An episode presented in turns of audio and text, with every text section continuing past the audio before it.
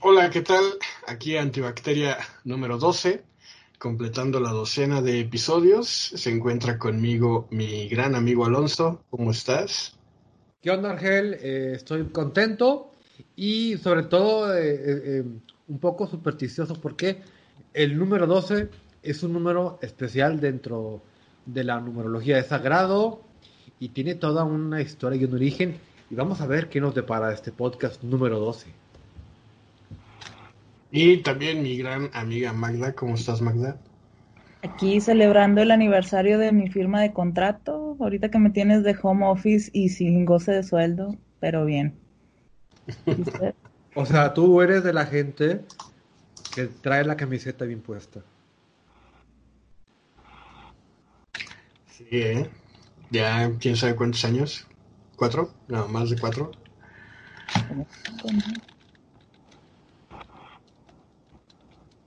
Este, bueno, pues aquí su servidor Argel Subiaga. Están, como verán, tengo compañía, entonces este, creo que este episodio va a ser breve porque me están esperando. Argel, ven a la cama, estoy llorando. tengo un trauma. No quiero pilotear ese robotote. Qué batillo, te van a meter al bote. es un personaje ficticio, entonces Así se empieza. Ya. Nada. ¿Ya vieron el documental de Asquerosamente Rico? No. No. Está Netflix. Échenle un, Ohio nomás. Y bueno, este, ¿qué onda, Argel? ¿Por dónde empezamos? Bueno, pues vamos a empezar platicando de nuestras aburridas vidas, como es costumbre. este, así es que déjenme decirles que vi una serie Fíjate que las series están hechas para maratonear, odio eso. Pero la palabra maratonear o hacerlo. en este tiempo. Lo que pasa es que no sé por qué y en qué momento cambió, pero es horrible y me avergüenza admitirlo, pero también eh, es complicado. Todas las series de televisión tenían una estructura de 23 episodios. Y toda la historia argumental estaba hecha para 23. Del 22 a 24 episodios, ¿no? En promedio. Este. Y había series que se llamaba de media temporada, que pasaban de abril a agosto o a julio, sí, de abril a julio, y solo duraban 10 episodios. 12 cuando mucho. Eh, ¿Por qué se hacía esto? Bueno, porque la televisión empezaba todos sus estrenos de series y todo eso en octubre, a veces finales de septiembre. En septiembre entraban, entran muchos niños a la escuela, este, en Estados Unidos. Eh, y todo septiembre son ajustes de regreso a la escuela, que sí, que no. Entonces, es hasta octubre cuando ya empiezan los estrenos, bien, bien, que la gente ya tiene otra vez su rutina, ya se sienta a ver tele y todo eso, ¿no? Y las series que, este, que pegaban, pues de inicio eran 23 episodios que duraban de octubre a junio, julio más o menos, no me acuerdo ahorita son los 23 episodios. Pero, este, y las series de media temporada eran proyectos que estaban dudosos por el tema si iban a pegar o no iban a pegar. Y esas series empezaban en abril y en abril eh, se da eh, las series que van de octubre a, a julio. Este, tienen una pausa en abril porque era el spring break, entonces también casi nadie ve tele. Ah, me pica la nariz justamente de este lado. Perdón. Yo creo que fue por eso, pero bueno. El chiste es que este el asunto es que eh, a raíz del streaming y de que ya nadie ve televisión y que nadie soporta esperar una semana entera para ver otro episodio, este, las series se empezaron a soltar de golpe, todos los 23 episodios de golpe. Y esto fascinaba a la gente. Sin embargo, eh, se creó un fenómeno muy raro que yo creo que ahorita debe ser una, una buena época para vivir para un sociólogo, porque están ocurriendo muchos cambios sociales muy densos. Y también para los comunicólogos, porque sí, también están ocurriendo muchos cambios. Felicidades, Argel. Este, no, yo ya no me considero comunicólogo, al menos no soy comunicólogo Mientras no seas político o epidemiólogo actual, bien. Pues de hecho soy más epidemiólogo que otra cosa por mi trabajo, es lo que más se le aproxima, pero este, mm. el punto es que creo que podría ser... segura de eso. Todavía recuerdo a ti diciendo que no iba a llegar el coronavirus a México. de epidemiólogo no lo harías. No, no va a llegar, claro, pues, no. ¿Cómo a ver, ¿qué está diciendo nuestro epidemiólogo favorito, este, el doctor López Gato, él, que no es el que ustedes están pensando, es un personaje que viene en una página de memes de gatos. ya no me da confianza tu comentario y tu opinión que él decía que el 6 de mayo, entre el 6 y el 8 de mayo, iba a ser la cúspide de contagios y de ahí todo iba a ser de bajada. Estamos a 30 de mayo y sigue creciendo todo y no se le ve para cuando empiece la bajada. de bajada al trampolín. Eh, de acuerdo a, de acuerdo a esas expectativas, yo creo que sería un muy buen un buen, muy buen epidemiólogo mexicano. este, regresando al punto, este... Entonces un fenómeno muy curioso de que eran 23 episodios y la gente no podía maratonear o maratoneaba y no acababa. Se pasaba la noche, se pasaba al día siguiente y solo veían 10 episodios por fin de semana en promedio. Eso era lo que dictaban las estadísticas. Y como soltaban todos los episodios de golpe, pues los productores se quedaban sin nada que hacer hasta el siguiente año, o la gente, mejor dicho. Ahí te van, hoy octubre, te van los 23 episodios de Flash, Supergirl, o la serie que ustedes quieran, ¿no? Este, y ya no había nada hasta el siguiente octubre, ¿no? Entonces lo que hicieron ahora fue hacer temporadas más cortas que al principio ponían esas payasadas de temporada 23, bueno, temporada 8A, ¿no? Que eran los 10 primeros episodios o 12. Y luego temporada 8B en abril, ahí te va, otros episodios. Esto lo hacían para dosificar un poco y que la gente no se aburriera esperando un año entero a este a nuevos episodios de su serie favorita. Entonces lo sueltan cada seis meses. Pero ¿qué pasó ahí? Que toda la estructura dramática, toda la estructura argumental y el ritmo de la serie se volvió más dinámico, más corto y más este o mejor dicho menos profundo, ¿no? O sea, y eso me molestó mucho con la serie que vi, pero también me puse a ver una serie de 23 episodios y de anime para acabarla y no la aguanté. Dije, ah, no mames, qué pesado está esta madre. Pero no es que esté pesado, sino que ya te acostumbras a un ritmo más rápido, más ligero de solo 10 episodios y ya la chingada lo que sigue, ¿no? Entonces sí es un, son unos sentimientos encontrados que, que traigo ahí. Porque si por algo dejé Twitter es por su estúpida redacción de solo 140 caracteres. Y este y después piensas en 140 caracteres para todo inconscientemente. Yo pensé que por los boots. Bueno, pero entonces, en tu utopía, ¿qué podrías este, inventar o qué cambiarías? ¿Regresarías a lo típico y al mid-season? Mm, no, no regresaría nunca jamás a tener que esperar una semana por episodio. De hecho, algunas series en Netflix así lo están haciendo nada más para generar expectativa y, a mí no me y todo eso. La de Luis Miguel, la de Paul, que no ha salido todavía.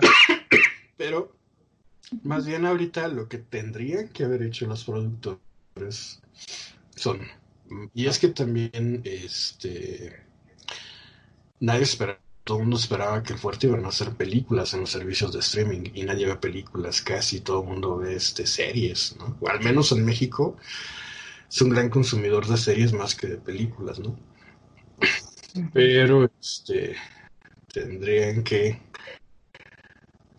¿Qué están haciendo, eh? A legua se les nota lo cómplices. ¿En serio? No, eso me faltaba que mi propio staff estuviera viendo secretamente. No, no, es que, es que, a ver, no quiero contar, pero Magda y yo tenemos un lenguaje secreto de señas. Ajá, sí. Que incluye la serie de Luis Miguel. Entonces, por eso hice la seña así. Ah. Por eso Magda entendió. bueno, continuando. Ok. este.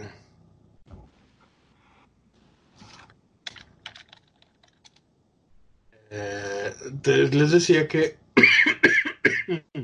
ya se me olvidó que les iba a decir. Pero el punto es que vi una serie ayer de solo 10 episodios que está muy buena. entre, bueno, sí está buena, pero muy cursi, pero yo sé que a ustedes les va a gustar porque les encanta lo cursi a ustedes. el este, chisme, el chisme. Que se llama Upload. Taylor ah, no ¿Cómo? ¿Upload? Upload. No, tiene este como puras pantallas, como de celular, en, en la página de inicio. Pues está en Prime Video. ¿Tienes Prime Video? Sí. Ah, entonces sí. Este. Eh, no sé, déjame checo. Eh, upload. No, son dos negritas en la, en, el, en la imagen esta de la serie. Bueno, no sé si se pueda seguir diciendo esto. En México se podía decir eso, pero son dos personas afro, de ascendencia africana. Este. Tienes que cuidarte mucho, ¿verdad, Ángel? Cuando dices cosas así. Lo que pasa es que en México la palabra negro y referirse a una persona eh, de, raza negra como tal no es insulto. El insulto era estadounidense con sus niggers y todas esas cosas de odio. Pero en México jamás ha sido un insulto. Solo que ah, como copiamos modas, ahora en lugar de decirles negritos a los mexicanos morenos, son afrolatinos. afrolatinos. Eh, exacto, fue lo que yo pensé. O sea, ¿cuál es el afroamericano y un afrolatino, el reggaetón. Pues no sé, pero bueno. Mi negro. Este, ¡Ay! Así les dicen a los de cariño, mi negro. ¿Qué pasa, mi negro? Yo nunca le he tomado cariño a un negro. bueno, el punto es que esta serie Upload se las recomiendo. Creo que es la primera recomendación que estamos haciendo de series en esta cuarentena, porque queríamos que hicieran actividades alternativas, pero pues véanla, está muy al concepto de moda. este. Bueno, ya no está tan de moda en la ciencia ficción originalmente, pero ya para el populacho, pues sí está muy de moda. Este, que es cuando tú estás a punto de morir en el hospital, te llevan a una sala que se llama Upload. Este, y toda tu conciencia, todo tu cerebro lo cargan a un sistema, lo digitalizan y puedes vivir en una en un servidor. Entonces es como que el, el after... que, que, te metan que te metan en un servidor con Windows Vista. no, de hecho es, es un servidor que ya tiene una ciudad programada y te dan un departamento allí. Y este, y pues tienes una afterlife, ¿no? Por así decirlo. Como el episodio de Black Mirror. Mm, no he terminado de ver esa serie. ¿No te gusta el Black Mirror? Me gusta mucho, pero los primeros episodios se me hacen tan densos que me cansan mucho cada que veo uno. Entonces veo uno y dejo pasar como un mes para poder ver el siguiente. Ah, órale. A mí, a mí nada más no me gusta. Oye, por cierto, yo, yo tengo la, la idea, que la apunté, de que una serie, por regla, si mide, si mide, si tiene 25 episodios, sus episodios van a durar 25 minutos. Si tiene 12 episodios, su duración va a ser de 50 minutos. Sí, pero eso ya se sabía desde antes, eso era un, eso era un estándar. En televisión, todas las series de 23 episodios es porque duran media hora. Todas las series. Yo apenas iba a hacer una fórmula matemática para descifrar los altibajos de las series. Para la próxima, pregúntale a un comunicólogo y ya con eso. o alguien muy fan de la tele. O alguien muy sí, pero es que si no, no me toman Que sea las dos o Margel. Sí, no, ese es un estándar. De hecho, todas las comedias son de media hora y todos los dramas son de una hora. ¿Es acaso porque no podemos reír durante una hora? Es porque es muy difícil hacer reír a la gente. Mucho, mucho, mucho, mucho, muy difícil hacer reír a la gente. Entonces. Eh... Mira, Magda se va a reír con esto. Pueda lograr. este. Sí. bueno, el chiste es que si no tienen nada que hacer, pues vean Upload. Eh, eh, la serie es muy cursi, pero lo que me gusta de la serie es esa, esa nueva, ese nuevo, bueno, no es nuevo, pero ya se está poniendo de moda en el ámbito comercial, este, de cargar la conciencia humana a un sistema computarizado, ¿no? Entonces. ¿Cómo se llama este, eso? ¿La instrumentalización? ¿Cómo?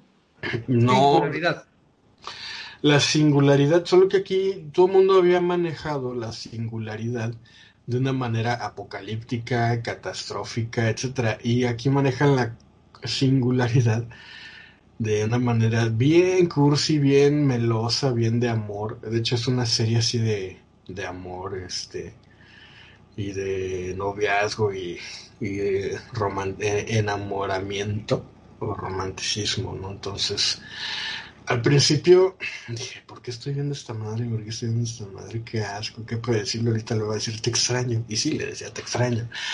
este, pero pues es todo el background de ciencia ficción que trae, que me gustó mucho. Entonces, es una amalgama interesante entre dos géneros que hacía años que no veía, pero años que no veía. Una combinación de romance con ciencia ficción que fuera medianamente exitosa. Entonces es por eso que la destaco. Chequen no te escucho, Magda. ¿Cómo, cómo? Que yo creo que Cursi va a ser el programa que yo me aventé de Netflix. Hasta me da pena decir, pero sí me gustó. Eso es algo que conectó con mi señora interna. Se llama The Big Flower Fight. Es un concurso de jardinería y flores. ¿No lo has visto? Yo no. No, pero me extraña, pues debería de verlo por el lo de la jardinería que me interesa últimamente. Es típico así que empieza un grupo grande de gente, les van poniendo retos y van eliminando al que lo haga más feo. Ah, ya lo estoy viendo. Pero es como que esculturas con flores, ¿no? Les piden hacer, este, pues sí, como que arte en flores, temático y a gran escala pero las flores tienen que sobrevivir, tienen que durar, dependiendo del reto, un día, un año, o, si son flores secas, pues que no se hagan gachas, o sea, está padre, pero a lo mejor es un gusto culposillo, este, que no a todos les va a, a hacer clic. Está muy creepy. es que las esculturas sí como que están muy quién sabe cómo. Pero es que aquí también en México no hay mucha cultura acerca de eso. En Estados Unidos es muy, muy común, sobre todo por el desfile de las rosas de Año Nuevo y los carros alegóricos y todo eso. Entonces, no nada más, a nosotros nada más nos llega eso, pero en Estados Unidos hay mucho más, no nada más es el desfile de las rosas, hay muchos eventos de este estilo y así. Entonces estaría interesante verlo para pues, expandir un poco la, el conocimiento cultural. Y, el señorismo. Y el señorismo. Por lo menos es Con una sangría amarga, ¿no? Yo creo que no hay bebida más señorial que una sangría. Por lo menos es diferente de los programas de cocina, ¿no? Porque llega un momento en que dices, ya, chole con los concursos de cocina, ¿no? Que sí los veo, pero como quiera. O sea, no va a dejar sus raíces de señora. Ya vi todos los concursos de comida que están en Netflix. Sí. Oh. De hecho, hay una serie. cosas nuevas. Sí, algunos de las personas que nos está viendo ahorita ya vio una serie de Netflix que curiosamente ya no me aparece en la sugerencia, pero creo que es mexicana. Este. No, no la encuentro. Pero si alguien la vio, me dice que me diga cómo está. Bueno, yo voy a aportar nada más aquí, aprovechando su, espacio patrocinado por Netflix. Este, yo hace tiempo no me salió lo señor ni lo señora. No sé qué me salió, no sé qué. Pero estaba viendo un programa que se llamaba un reality que se llama Interior Design Masters. Ah, Control Z. Con, no. Control Z. Interior Design Masters se llama. Control Z. Y haz de cuenta que son un reality de aspirantes a diseñadores de interiores, ¿no? Hay, hay, muchachas, hay señoras, hay muchachos, hay muchachos también. Bueno, y pues bueno, y, y, se trata pues de eliminarse y a cada uno le dan una misión de remodelar o reconstruir ciertas, ciertas casas que van a vender y pues meterle ahí cada quien su estilo. Y se sacan muy buenas ideas, ¿eh? Y a mí me ha inspirado a hacer cositas. Y adivinen quién pintó su casa hoy. Por tus manos puedo decir que tú. Por mis manos puedes decir que yo, realmente. Y estoy estrenando un mueble ahí para la televisión que después le, le, voy a presumir. Está padre el programilla, ¿eh? Porque igual a lo mejor no podemos entender la manera en la que ellos piensan, porque no la explican mucho, o sea, no dan el proceso creativo, pero este de repente ves, como un espacio que se parece al tuyo, con una ventana grande, que entra la misma luz. Y lo que ellos, que ellos hacen, pues te generan ideas que puedes tú aplicar en tu casa. Eh, yo creo que puede llegar a ser provechoso ese, programa. Está bien. yo lo empecé está, está muy cuarentenoso el, el programa, ¿eh? Yo creo que es la ideal para verlo. De hecho, me recuerda a un canal de televisión, que ya nadie ve televisión, pero había un canal que era Home algo y pasaban puros realities. Home Style, ¿no? Home Style, creo que era. El chiste es que ahorita en mi sistema de cable, cable, cable, mega cable, tengo un canal que no sé por qué lo están poniendo, pero este ponen todas las series eh, sin comerciales, no sé por qué, y así una tras otra seguidas. Y son de estos de, por ejemplo, una que se llama Los Gemelos, no sé qué cosa. Brennan. No. no, son, son como contratistas que si van a Home Depot o Lowe's o ese tipo de tiendas. Y este, y ven a las personas y felicidades, te voy a rehacer tu baño, ¿no? O felicidades, te voy a rehacer tu fachada. O te vamos a rehacer todo el primer piso de tu. la planta baja de tu casa. Y ya te ponen ahí cómo le hacen y los diseños, este. etcétera.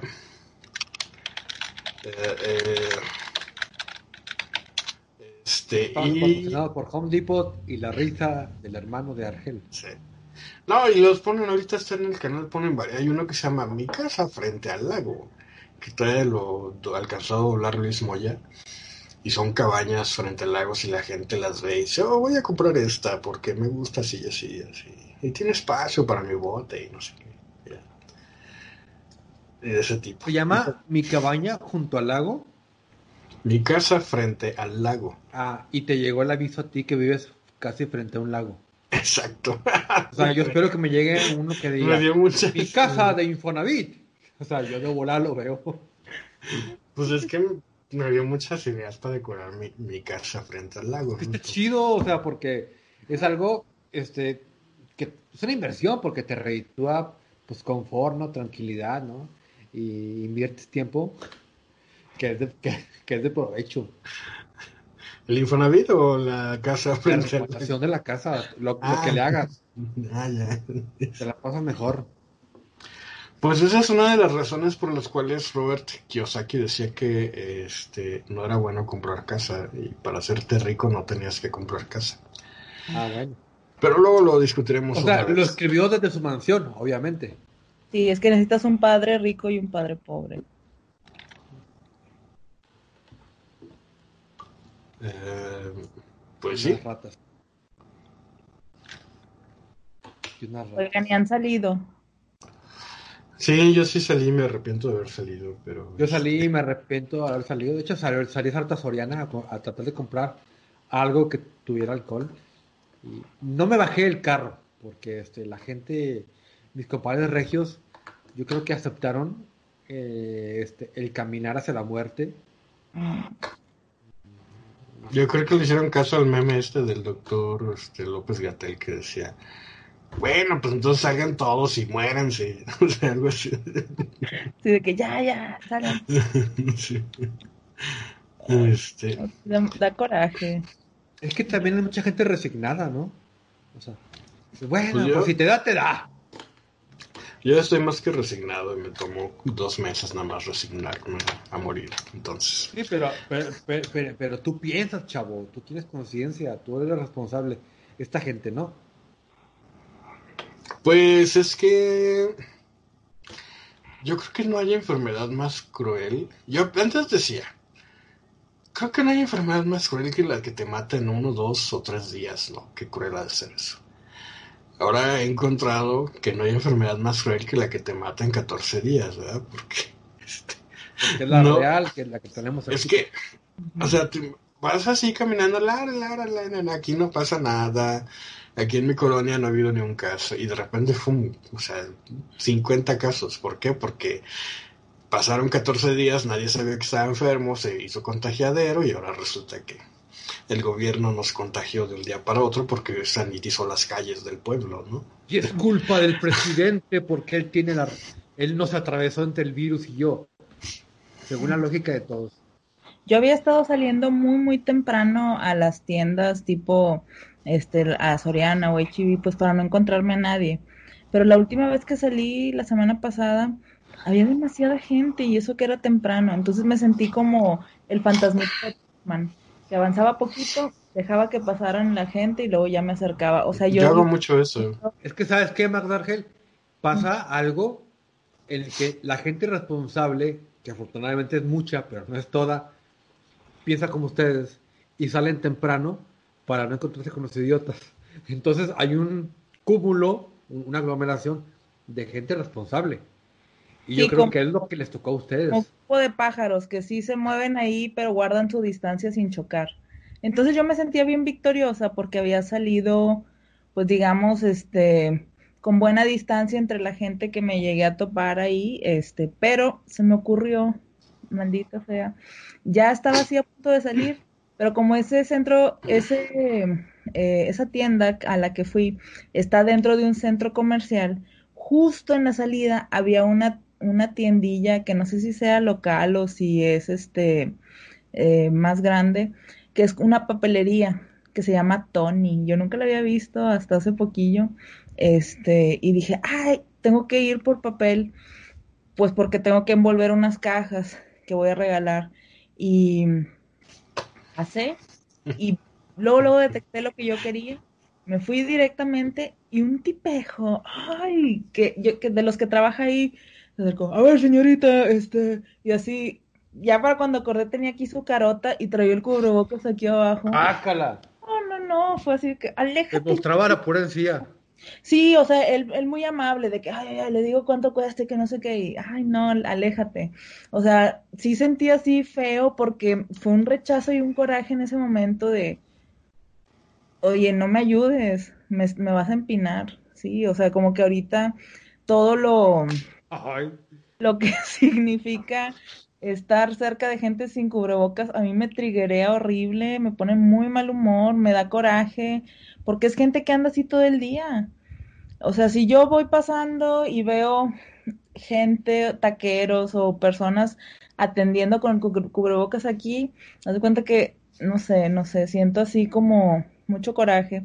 Pero me encontré hace como dos o tres días una reflexión que, que hizo una psiquiatra, no sé si es del DF o de dónde, que hablaba de por qué la gente no cree en el coronavirus y tiene mucho sentido, que tiene mucho que ver con la educación mexicana, cómo nos enseñan a aprender de una forma concreta. O sea, de que, no sé, las tablas de multiplicación, pues 3 por 3 es, lo, es este, así porque eso, eso es, te lo tienes que aprender. Y los árboles son verdes, pues porque son verdes, o sea, ¿qué te importa? Tú apréndetelo. Y todo lo que ves es lo que existe nada más. El pensamiento abstracto, que se supone que es el que debemos lograr hacia el final de la primaria, secundaria y todos los, los niveles más, más siguientes, vaya, subsecuentes, pues no todas las personas lo logran al final. Por eso en las conferencias que hace Gatel le dicen, no, es que no entiendo eso de, de los cálculos con el modelo Centinela, o sea, dime cuántos, muéstramelos, o sea, como que no pueden entender que es una estimación, que es algo exponencial, que es algo dinámico, como que la gente no puede y no logra, y como el coronavirus no se ve, no se siente, pues no existe, es el gobierno. Solo, solo existe cuando se te enferma tu familiar, pero como tampoco crees en, esa enfermedad, pues el culpable va a ser el doctor, el líquido de la rodilla que le sacaron, o sea, como que algo más concreto, porque la gente ocupa eso para, para que tengan lógica las cosas, ¿no? O sea, es algo que, pues, es una, una hipótesis, ¿no? Es una reflexión que ella hizo, pero pues tiene sentido, ¿no? Entonces yo creo que la, o sea, la mayoría de las de las ocasiones nos vamos a topar así, ¿no? Con gente muy imprudente, gente que, que no le importa o que declaradamente está diciendo esto no existe, yo no creo y no me voy a cuidar. Entonces, eso me da más miedo de, pues, por ejemplo, de abrir la consulta. Hay mucha gente que me está diciendo, ay, ¿cuándo este presencial?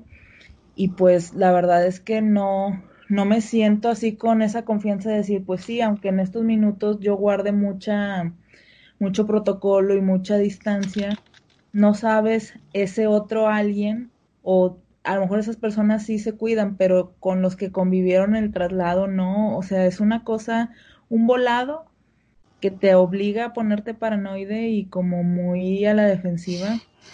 Pero no podría ser de otra manera, o sea, siento que es inevitable quedarte pues como con, con inseguridad y con miedo, o sea, no hay algo que te marque quién sí está siguiendo las medidas o no.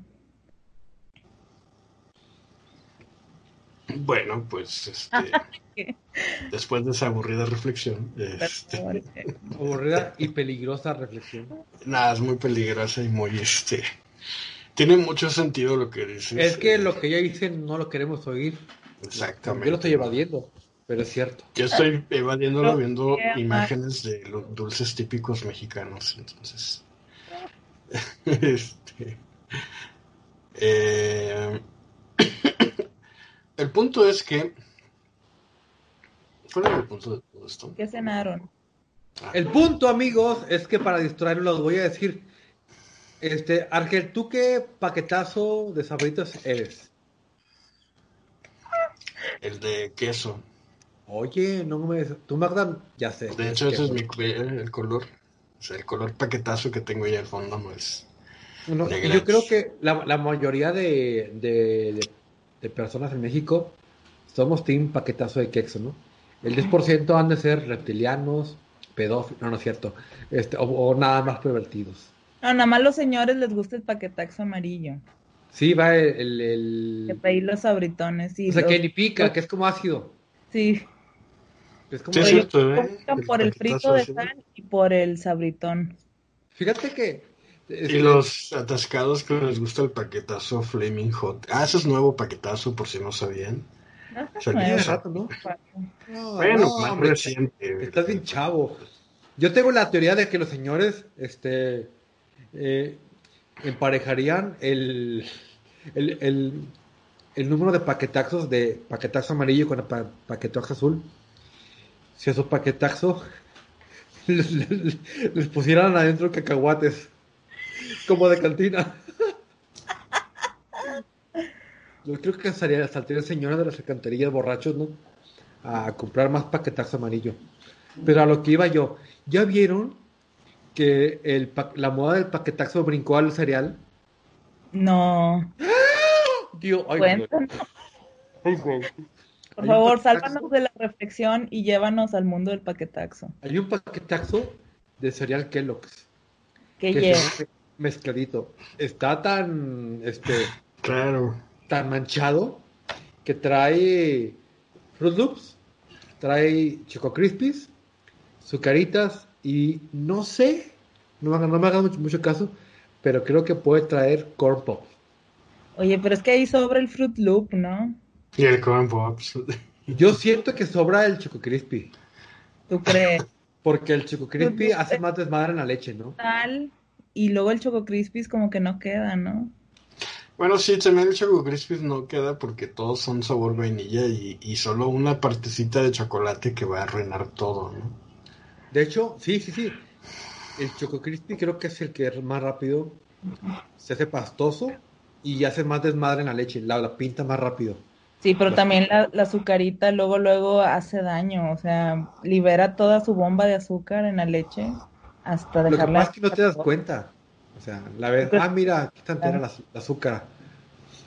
Pero, pero, pero, por ejemplo, lo, lo que sí me hace ruido es que. El sabritón de ese, de ese paquete. ¿Quién? ¿Tú para mí azucarita es el sabritón de ese paquetillo que dijiste. Es la más bonita analogía que he encontrado desde este cereal. Pero fíjate que en el cereal lo que más me choca es la imagen. ¿Por? Porque trae el, el- el- el tigre Toño y Sam, y Sam el Tucán de siempre y, e integran a Melvin el elefante, pero en su nueva versión, en su nueva imagen, como más, más toon y más chiquito. De hecho, el tamaño de Melvin es casi el tamaño de Sam el Tucán. Entonces es un tucán gigante o un elefante enano. O un tigre mega, mamado. Pero ya viendo la imagen de este de del cereal, debo decir una cosa, que el, el Choco Crispy es una, es una bola más grande. Es como un corn pop, pero de chocolate. Mm. Entonces aquí ya no quiero opinar de más porque no he comprado el Choco Crispy nuevo. Como cambié de imagen, no sé si sigue haciendo ese, ese arroz pequeñito, tostado. Eso es y nada Café. más. Lo único que cambia o si ahora es una bola más grande de arroz. Porque lo que yo veo en la imagen, ¿El arroz de dónde lo vas a hacer más grande? No se puede. Si no, ya no es Choco Crispy, es Nesquik. no tienes por qué confiar en Kellogg's. No, o sea, yo no retaría a Kellogg's. O sea, te vende cereal para como algo nutritivo, siendo que no lo es tanto, es una bomba de azúcar. Este, ¿tú, tú crees que no van a hacer un, un granito más grande? Claro que sí. Bueno, ¿cuál era su cereal que les gustaba cuando estaban niños? Mm, Yo creo que Fruit Loops. Fruit Loops, Era- y uno que, que no se ganó el, el número uno en mi corazón porque desapareció, me lo rompió rápidamente. Era uno que se llama Rice Krispie Treats. Era uno de unos duendes. Sí, cómo no. Porque me encantaba tener unos Krispies pinches duendes en la mesa. pero es que el Trix es solo para chavos. No, no, no, no. No, Rice. Krispies. Rice Krispies. Sí. El de es Trix como- es como, el del como conejo. una- un Choco Crispy güero.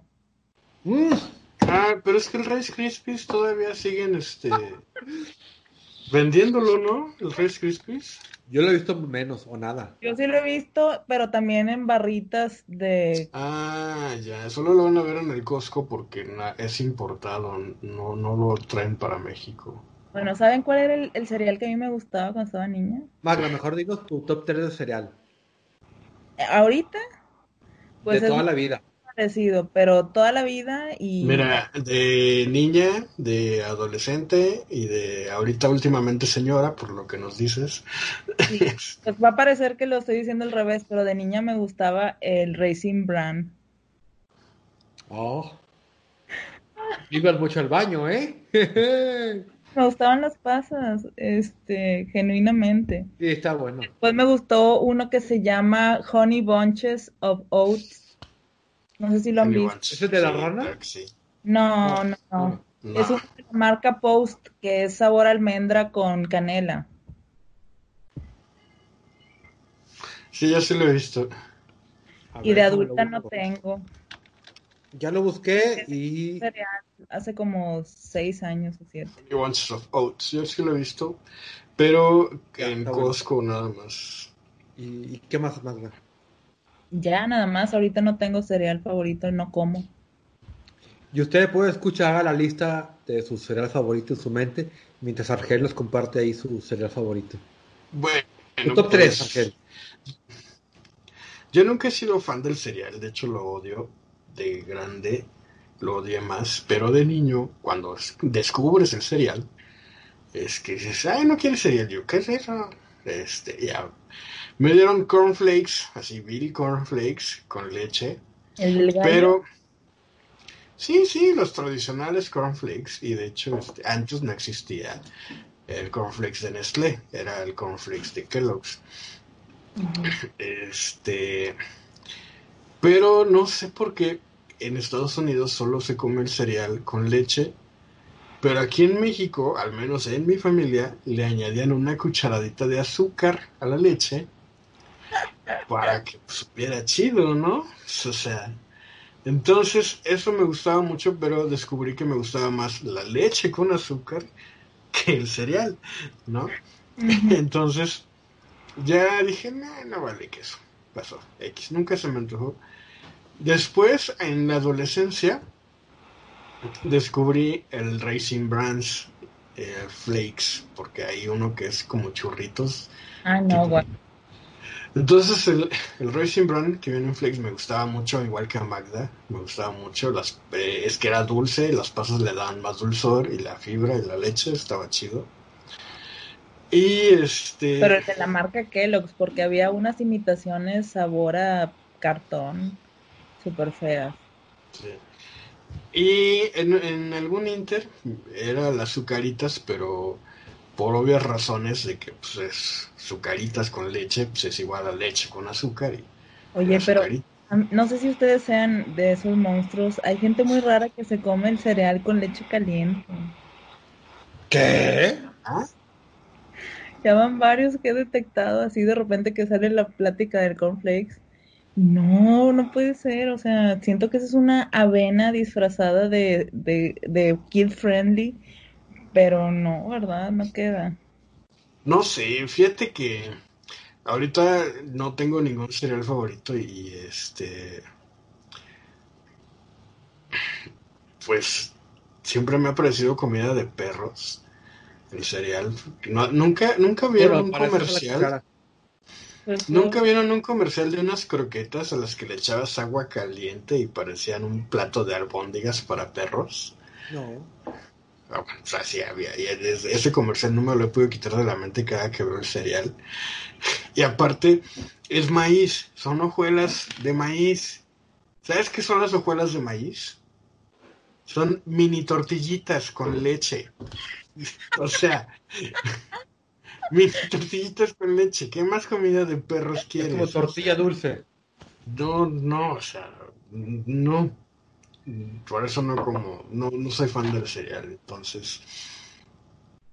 Y he intentado los otros cereales, los que son de arroz, los que son de trigo, pero dejé los, todos los cereales por una sola razón, que es el azúcar. Todos los cereales son una bomba de azúcar digan lo que digan, es una bomba calórica y son una bomba de azúcar. Entonces, prefiero obtener mi azúcar de fuentes más tradicionales como pasteles a tener que comprarme un plato de cereal, ¿no? O sea, así de fácil. Pero bueno. Pues yo comparto mi, mi, top 3. Creo que uno de los primeros es el Rice Krispies, el de los duendes. Otro es el de los Cheerios chirios eh, que estaba en la canela me, me, me, traban. Yo creo que en el tercer lugar estaría este, un gusto culpable, los, los chachitos. O sea, me encantaba el, el, recordar y, y saber ¿Pero te gustaba más el chacho que el Honey Max? Ah. Sí, creo que sí. Mm. Porque el, Honey Smack. la versión de Kellogg's de eso. Es que el Honey Smack, yo siento que este lo, lo opacaba el, el Cheerios, el Cheerios de canela. Mm. O el resto. Le encontraba cierto parecido. Pero comía Pero el, el- chacho encontraba comerlo así como que seco, pero siempre en- entre tanto chacho había como un chacho elegido que estaba como que cubierto de azúcar dura. Ah, mames, era como que encontrarte el- la, la, la papita más adobada en la bolsa, ¿no? Y voy a hacer una mención especial a este cereal que tengo aquí. Cereal de Mario, edición limitada. Compré como 12 cajas de dos. Ya caducaron y está sin abrir. Que... De hecho, eh, Pero- mi amigo Héctor Vega se llevó una caja de estas sin abrir también para que este guardara el recuerdo. No sé, yo, yo no quiero abrirlas, pero eh, voy a ver qué. Y no te ¿Qué comiste pasa? ninguna. Sí, una. Está bueno. Está, está De bueno, hecho- pero- Yo una vez, cuando era, este, cuando era empleado recién egresado de la universidad, en ese inter en que tienes tu primer sueldo y ya te sientes eh, grande. grande, y como esto es el primer dinero que te dan y no sabes administrarte y te lo gastas todo de un jalón, me quedé sin comida, raro en mí, de hecho, porque siempre desde niño se, nos acostumbraban a que primero compras la comida y ya después, aunque te quedes sin dinero, este, pues no pasa nada, ¿no? Este, y tenía una caja de cereal que tenía tres años de caducada, que no había tirado, que había comprado, y este, y adivinen qué, Está bueno. la comí y estaba buena. Neta, neta, neta, neta, neta. O sea, Uf, yo creo que se conservó súper bien porque este pues estaba súper cerrada, yo tuve esa manía de cerrar todas las bolsas bien y este y se conservó. Y tengo entendido que el cereal es uno de esos alimentos de provisiones de emergencia que te pueden durar años, pero nunca he confirmado bien cómo está ese asunto, ¿no? Entonces, este si su cereal caducó, créanme que pueden comerlo. Bueno, y estuvo bien almacenado, no como ciertas personas que conozco que dejan el cereal con la bolsa abierta dentro de la caja, sí. Entonces, pues obviamente no. Pero si estuvo bien cerrado y conservado, pueden comer el cereal caducado sin problemas. Bueno, o sea, al menos a mí así me pasó. ¿De qué marca era?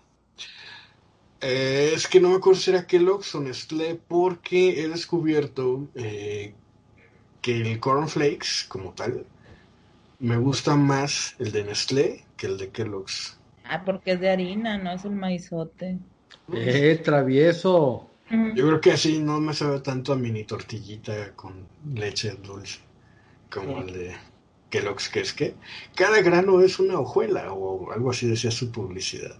Entonces, Si tú fueras un cereal, ¿de qué sabor serías? yo, Los si yo fuera un cereal, fisiológicamente sería Zucaritas por lo diabético. Pero más emotivamente yo creo que sí sería este Pregunta. Choco Crispies. Y por, eh, yo creo que por ironías de la vida y a manera de burla, si me castigaran, me, me harían frutilupis. Frutilupis. Por lo gay y los colores. Por el arco. ¿Tú, Magda? Ay, no sé. Yo siento que sería ese cereal que, que son como unos enjambres, así como unas almohadas. ¿Sí ¿Honeycomb? No. Ah, los Honeycombs. No me acuerdo si se llaman No, así. los mini wheats, ¿no? Ándale, así. Ah, como unas almohadas re- con rejas. medio señoriales, pero chidos. Así que absorben mucha, mucha leche. Sí, los, los mini que son como esponj unas esponjitas, ¿no?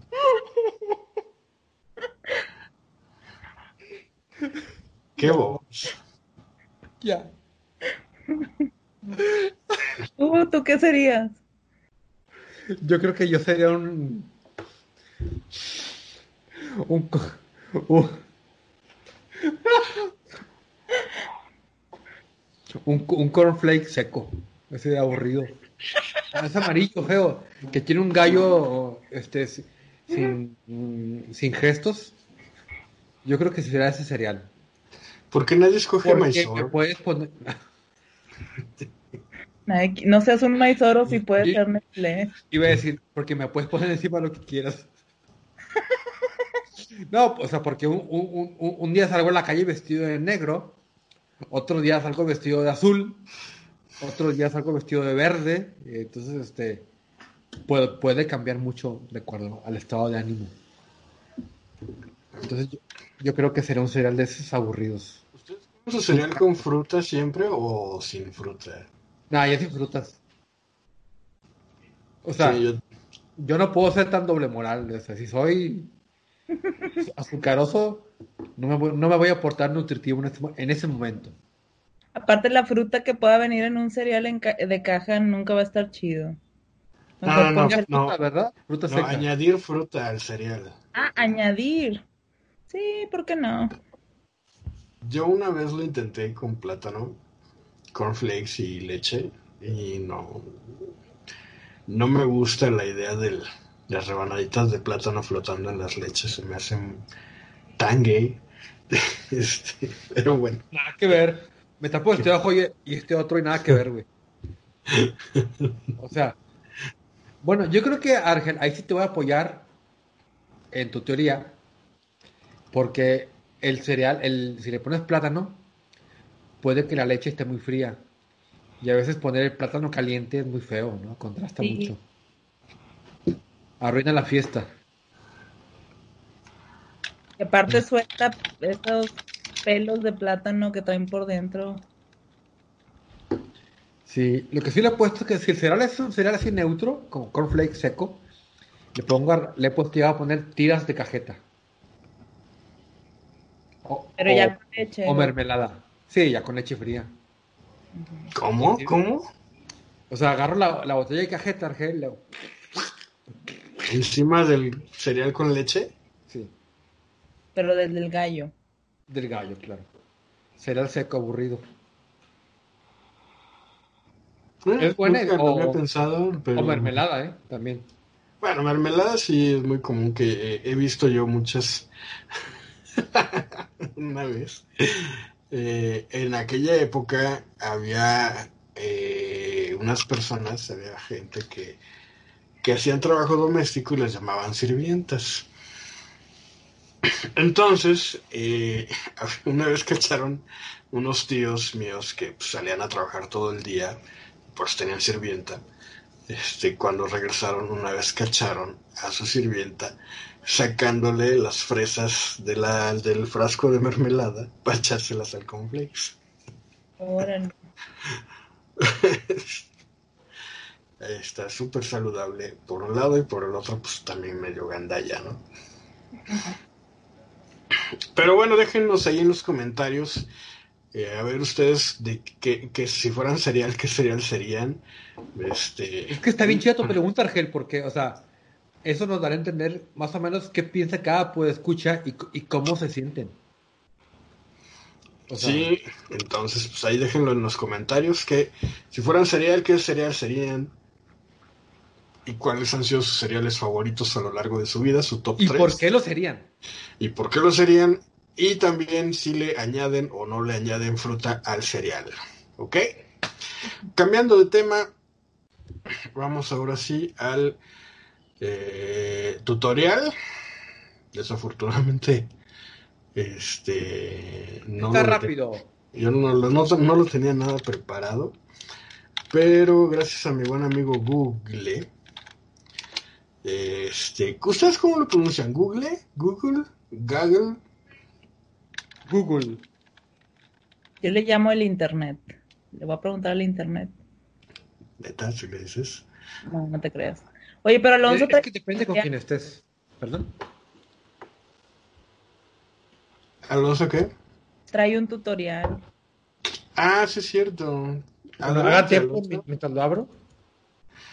Mientras eh, les dejan de decirles que este que estoy haciendo el cubrebocas de Magda, eh, bueno no de Magda, el cubrebocas versión antibacteria tutorial de Magda. Aquí está. Ya aquí se ven las florecitas ah, de la este de la que fue la bolsa otrora. Este, aquí ya está la esta costurita en espiral. Y aquí, yo creo que si lo pongo así y lo doblo, queda tamaño, tamaño mi mamá. Este, entonces, así lo, aquí queda la primera. Listo, chavos. Es que tienes que hacer en vez de mascarilla un mascarón. Gracias, Magda, por tu chiste. Invaluable. Voy a guardar, perdón. Adelante, Alonso, por favor. Antes de que te comparto pantalla. Ay. Déjame. Me recordaste esos chistes de huevo cartoon. ¿Ya está compartiendo? Yes. Yes. ¿No se ven mis bookmarks eróticos? No, se crean. Este, aquí están.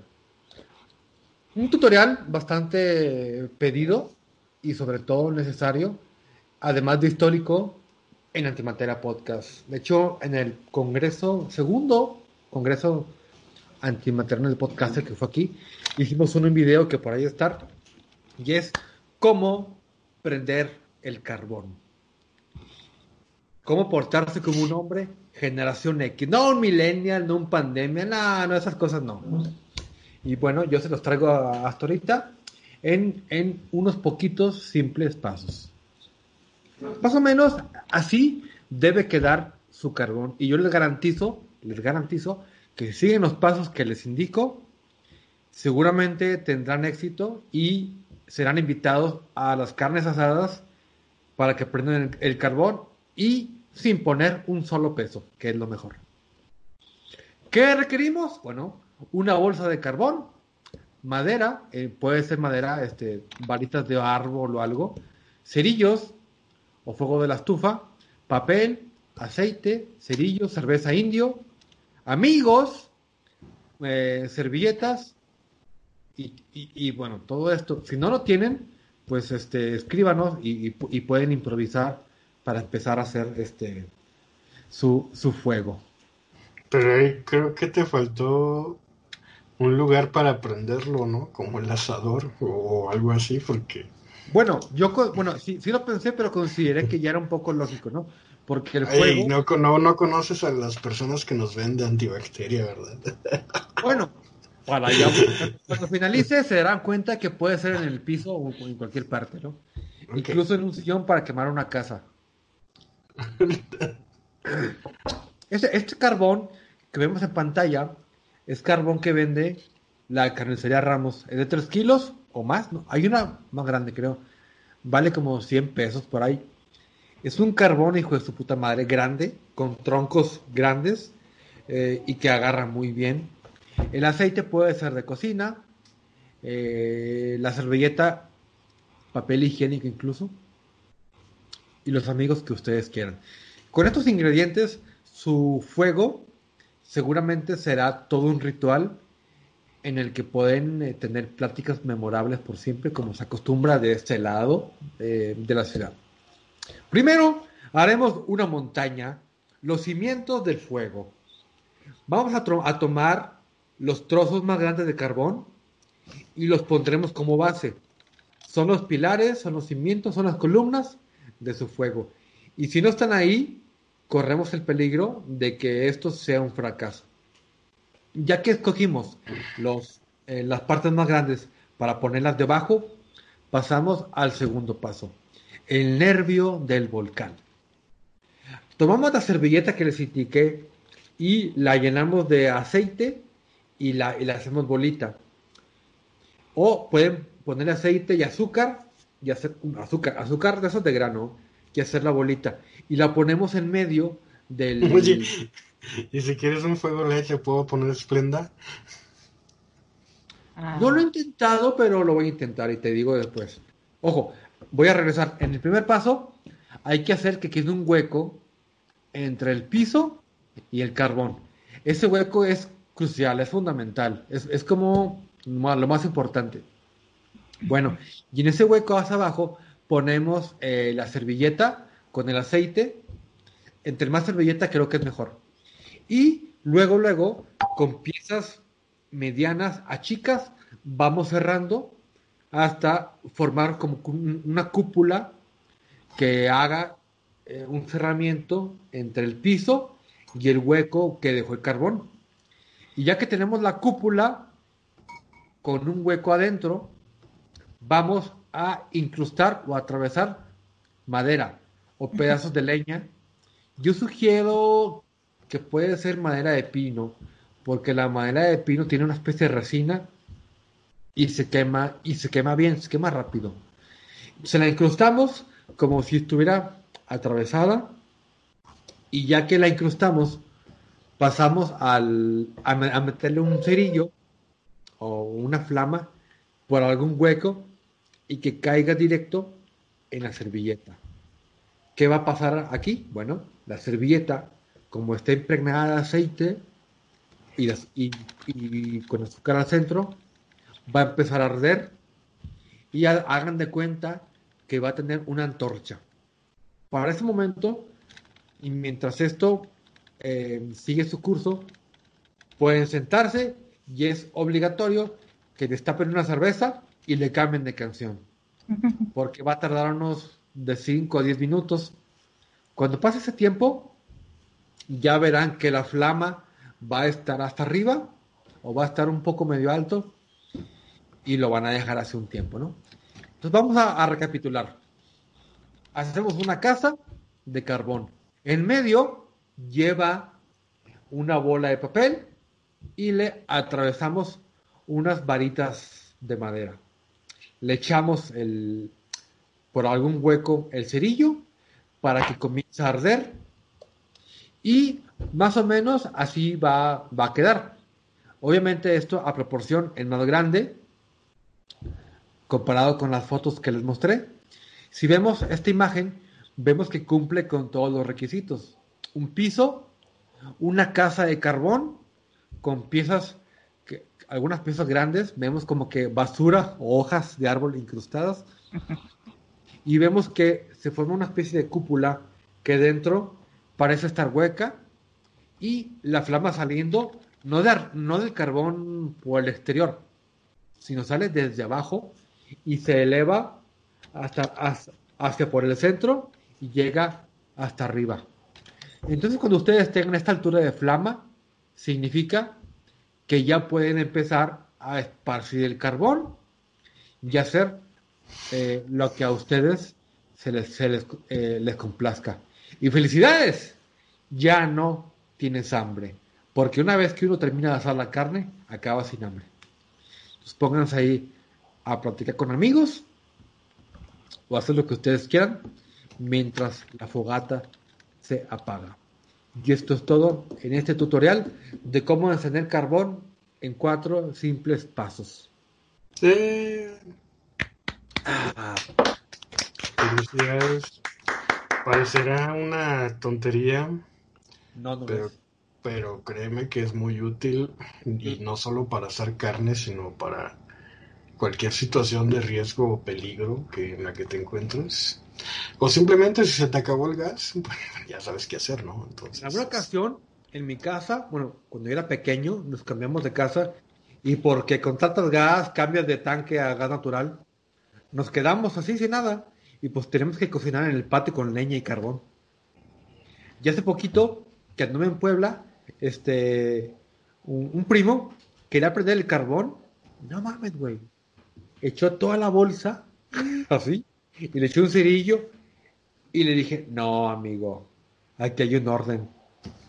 entre mi papá y yo hicimos la técnica que les mostramos, y así, teníamos este, una sucursal del infierno en el, pleno centro de México, como a, como a 12 grados de temperatura, pero ahí estamos como... Entonces, inténtenlo, hay, hay muchas técnicas, y yo respeto todas, pero esta no falla, esta es eficiente y, no les va a hacer quedar mal. Ya lo que ustedes le agreguen, agreguen que si un líquido especial, que si madera de otro árbol, que si briquetas compradas en otras partes, bueno, ya... Leña de otro hogar. Leña de otro hogar, ¿no? Pues bueno, hasta aquí mi tutorial. Espero que les funcione bastante bien. Una vez intenté prender carbón sola y no sabía nada de esas técnicas y no sé por qué no se me ocurrió buscar en internet ni nada. Y lo que hice fue poner un pedazo de carbón bien grandote en la estufa y ya que estuvo naranja me lo llevé al carbón y pues prendió los demás. Eh, y, contagia a los demás carbones. Sí, pero no lo recomiendo porque la casa quedó oliendo feo. y pues el peligro está que se te cae esa mugre y pues adiós pie o lo que sea que hay ahí cerca. Ah, sí. ¿Cuándo fue la última vez que hicieron algún asado ustedes en sus casas? Eh, para el 10 de mayo hice carne asada. Yo en abril. En abril. Sí. Yo creo que la semana pasada. Mi papá. Pero es que ahí tu familia es muy de. de hacer carne, ¿no? Es ya algo más bien. Este. ¿Cómo se dice? Regional, ¿no? Que, por ejemplo, acá en. En Toluca, pues creo que alguien hace carne nada más cuando este es alguna ocasión especial, ¿no? Algún cumpleaños o... Pero que... Es que, por ejemplo, si nosotros, Margot y yo, y algún, puede escuchar, nos juntáramos a grabar en vivo, o sea, haríamos carne porque es especial. Ah. No, pero este... Pero yo, yo siento que también es, es como que algo que te, que te ayuda a salir de la rutina también. Porque no es de que la mamá, la mamá guisa o alguien guisa, ¡Ey, ya está la cena! Vénganse todos a comer, ¿no? Es como que una actividad que integra a todos, ¿no? Porque está el que llega con el alcohol, el que prende el carbón, el que prepara la carne, el que hace otras cosas. Y pues sí, es, es, una, es como una actividad más de familia. Es, una, es un juego que integra a todos, incluso. es que eso es, fíjate que algo que a mí me ha sorprendido mucho es como ya por una cuestión, pues no sé cómo llamarlo, eh, social, regio social. Pero por ejemplo, acá, este, como, y yo lo he visto en todos lados, ¿eh? no nada más en mi casa, de todos lados Toluca, me refiero, ¿no? Cuando me invitan a una fiesta que es de carnes asadas, nadie sabe qué hacer. Este, es de cuenta que hay un güey que está poniendo, prendiendo el carbón, por alguna extraña razón no le prende. Este, creo que es porque ya tiene el carbón guardado desde hace meses y como no se hacen carnes asadas al carbón más que en cada ocasión especial, pues se tiende a humedecer, ¿no? Más acá que llueve diario. Este, entonces no le, no le prende, los demás están parados viendo, sin hacer nada. Este, Ah, ¿qué hace falta esto? Ya ver, o sea, no, no hay una organización, eh, porque es un evento pues muy esporádico, pero en Monterrey lo que a mí me llama la atención es que ya saben qué hacer porque este hacen... Sí, aunque no se conozcan o, nunca hayan hecho una carne asada antes en, en equipo, en conjunto, ya tienen sus, sus roles preestablecidos, ¿no? Les voy a platicar una anécdota. Fíjense que yo fui a Monterrey hace ya varios años y este y, tocó carne asada. Estaba yo con este con, con varios amigos. Bueno, un inútil, yo. ¡Eh! Este, no, yo y mis amigos, ¿no? Inútil, ya sé quién es. Ese. Entonces, este. a mí me sorprendió que, que, estaba platicando y me dice, ah, este. Ahorita ya salen chingas las carnes porque ya teníamos hambre. Y este. Y ya uno se fue al asador, prendió el fuego, el otro sacó los trastes, acomodó la carne, eh, sazonaron y ya, o tenían su, su actividad. Y dije yo, ah, son familia. Ya como son familia, pues ya saben qué hacer, ¿no? Hay un video de eso, creo que está grabado. Sí, aparte son hermanos, ¿no? Entonces dije, pues el inútil y yo, pues nada más viendo, ¿no? Pues yo, porque no sé, y el otro por inútil, ¿verdad? Pero este. El moreno digo por. Pero dije, ah, es algo de familia. Y después pues, volví a ir a Monterrey y hubo otra carne asada en casa de un cuate. Vino una amiga esa vez y todo el mundo supo qué hacer y yo nada más como inútil, ahí sí fui eh, el observador extranjero, este, porque Oye, yo no sé. Está olvidando algo bien importante. ¿Sí? Llegó un niño y se puso a voltear carne directamente del asador. Eh, Bueno, hasta el niño sabía qué hacer. O sea, ya es, ya es una cuestión que, que los educan de niños. Y uno acá, como a- las carnes asadas son así como que son una ocasión especial, ¿no? A ver cómo nos queda, a ver qué pasa. Este, y nadie sabe qué, hacer. Y nadie- no, no hay nada organizado. Y, y allá en Monterrey, pues, aunque ni se conozcan, yo creo que ya saben que, que instintivamente qué hacer, ¿no? Eso es algo muy... Hay una foto de ese niño como tres años después, en el que ya está al mando del asador con una, una mano, Magda vio la foto creo, y en otra mano trae un chicharrón de las ramas mordido. Como buen perrillero, ¿no? Mordiendo el chicharrón y volteando carne. no, pues sí. Hay que demostrar que sí es muy, algo muy local, ¿no? No. Yo sí fui evolucionando de el estorbante y ahorita ya soy la que a ver con qué encuentra y hace una salsa chida. Ahí está, ya ves. Es, es que, es que, mira, traducido a un RPG, este, hay mago oscuro, hay mago blanco, hay, hay monje, hay guerrero, este, hay sanador. Ma- Magda es la, la especialista en salsas, ¿no? O en, o en los chiles. Es el salseo. Mag- Magda es el salseo, que es eh, Argel, invariablemente. Argel todavía está buscando como que su... Estoy buscando mi papel en la vida. Sí, porque pues realmente no, este, este, no, no, no hacemos carne asada aquí, a pesar de que tengo mi super asador web de edición especial rojo, este, pues no, no lo uso tanto como yo quisiera, de hecho, Pues, puedes entrar, amigo, a carnesramos.com y pedir tu carne directamente hasta tu casa. Y ya me enteré que también mandan chicharrón de las ramas. Sí. ah, pues es que sí, sí, sí, sí, entonces sí lo O voy sea, a- tu asador, si tu asador está solo, es porque quieres ahora. Va, va a ser porque quieres. Pues voy a ver si no sale muy caro, porque me imagino que va a ser medio caro, ¿no? Sobre todo por el envío, este, tan expedito que debe de ser. Bueno, la ¿no? cosa es que compras un chingo de carne, un maletín de carne, este, El- para que, para que seas el, el- el narco de tu colonia. Ese muchacho del lago todos los días hace carne.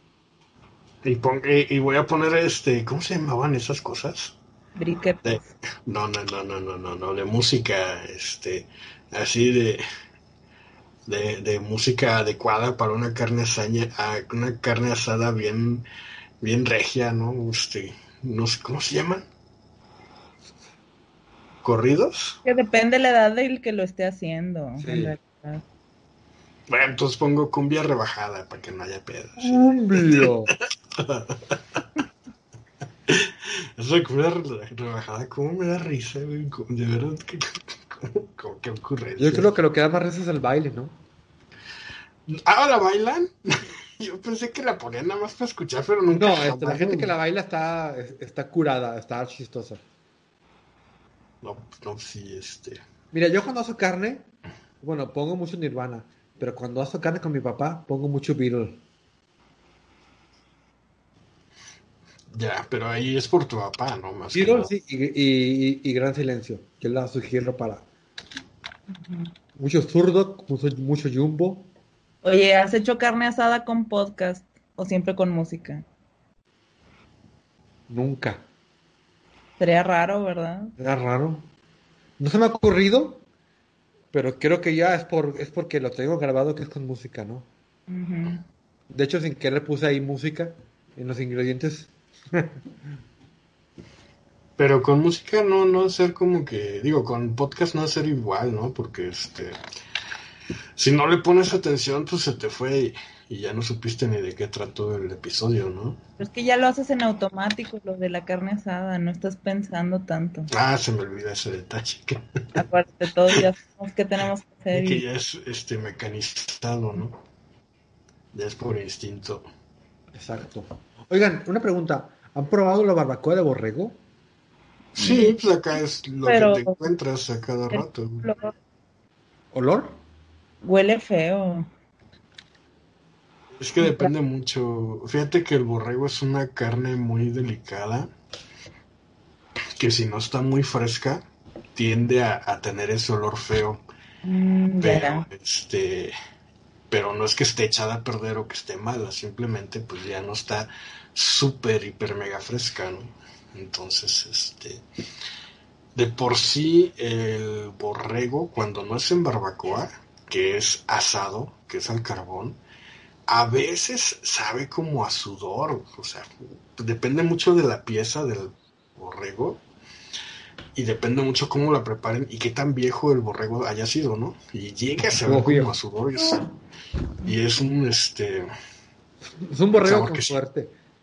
No deseable, ¿no? Este, pero son las características del, del borrego. Acá sí puedo hablar un poco más del borrego porque es lo que sí se da en esta región, es lo que la barbacoa de borrego es cada sábado y domingo desayunar tacos de barbacoa de borrego, este no, pues, no eres Toluco. ¿La birria también es de borrego? La birria es de chivo, si mal no recuerdo, es de cabra o chivo, como gustan decirle. Es la diferencia este, con la de borrego. Entonces, eh, y tiene otro sabor y es más, este, a mí me gusta más la birria que la barbacoa.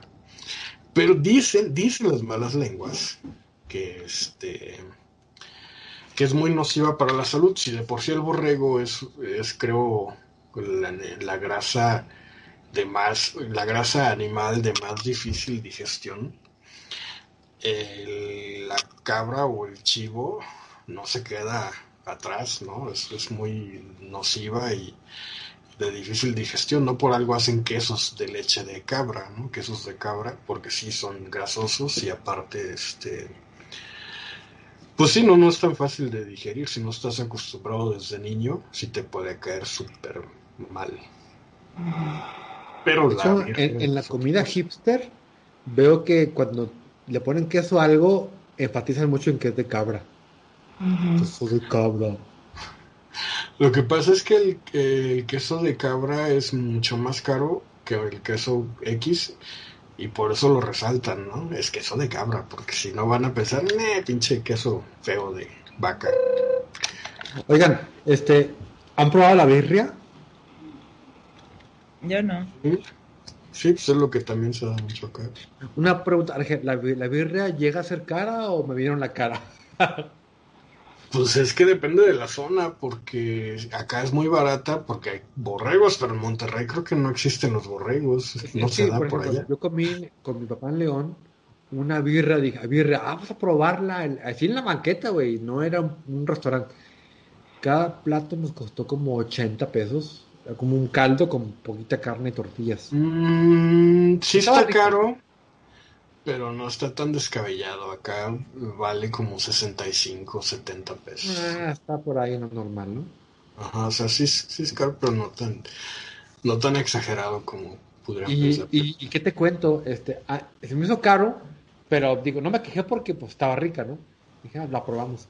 Pero un día antes cenamos torta de guacamayas. ¿Te acuerdas que nos costó, nos contó un vato aquí en un feedback?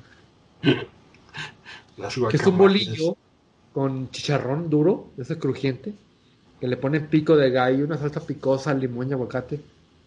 Está, está muy buena esa madre. ¿eh? Y una me costó 20 pesos. 20 pobres, pobres pesos. De hecho, no, no sé por qué no me comí otra. Está muy buena. Espero mañana replicarla aquí en la casa. ¿eh? La, este... La huaca. La famosa guacamaya. Y, y está bien colorida, está bien bonita esa, esa madre. No, pues está bien. Bueno, pues no resta más que este seguir con el podcast después de estos tutoriales. Lo que no sé si dar mi tutorial o ya para el siguiente episodio. Guárdalo. Bueno, pues lo guardamos entonces. Este. Ah, ya vi fotos de la guacamaya. es por los colores entonces. ¿Es qué? Que si le llaman así por los colores. Yo creo que sí, ¿no? O no sé si el bolillo hace, asemeje un pico. Pero los colores están padres.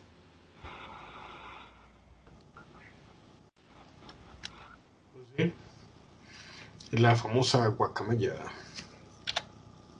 ¿Por qué también Y-? ¿Eh? Ah, está bien.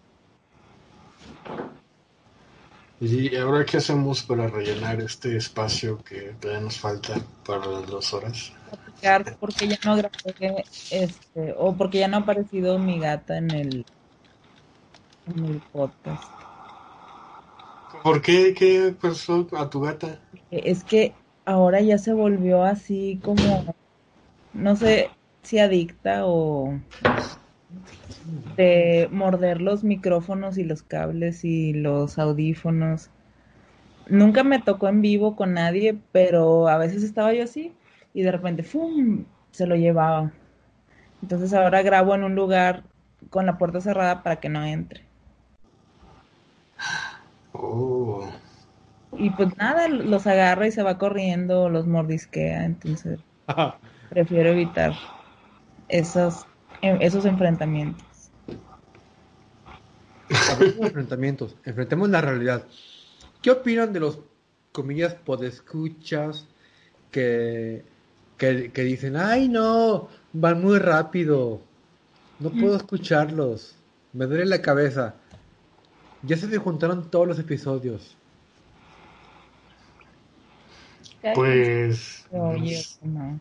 No, pues, ¿qué pasó con aquellos podescuchas que se aventaban los programas que hacíamos de tres horas y este y todavía mandaban feedback por correo electrónico porque ahora ni un mísero comentario en YouTube pueden dejar?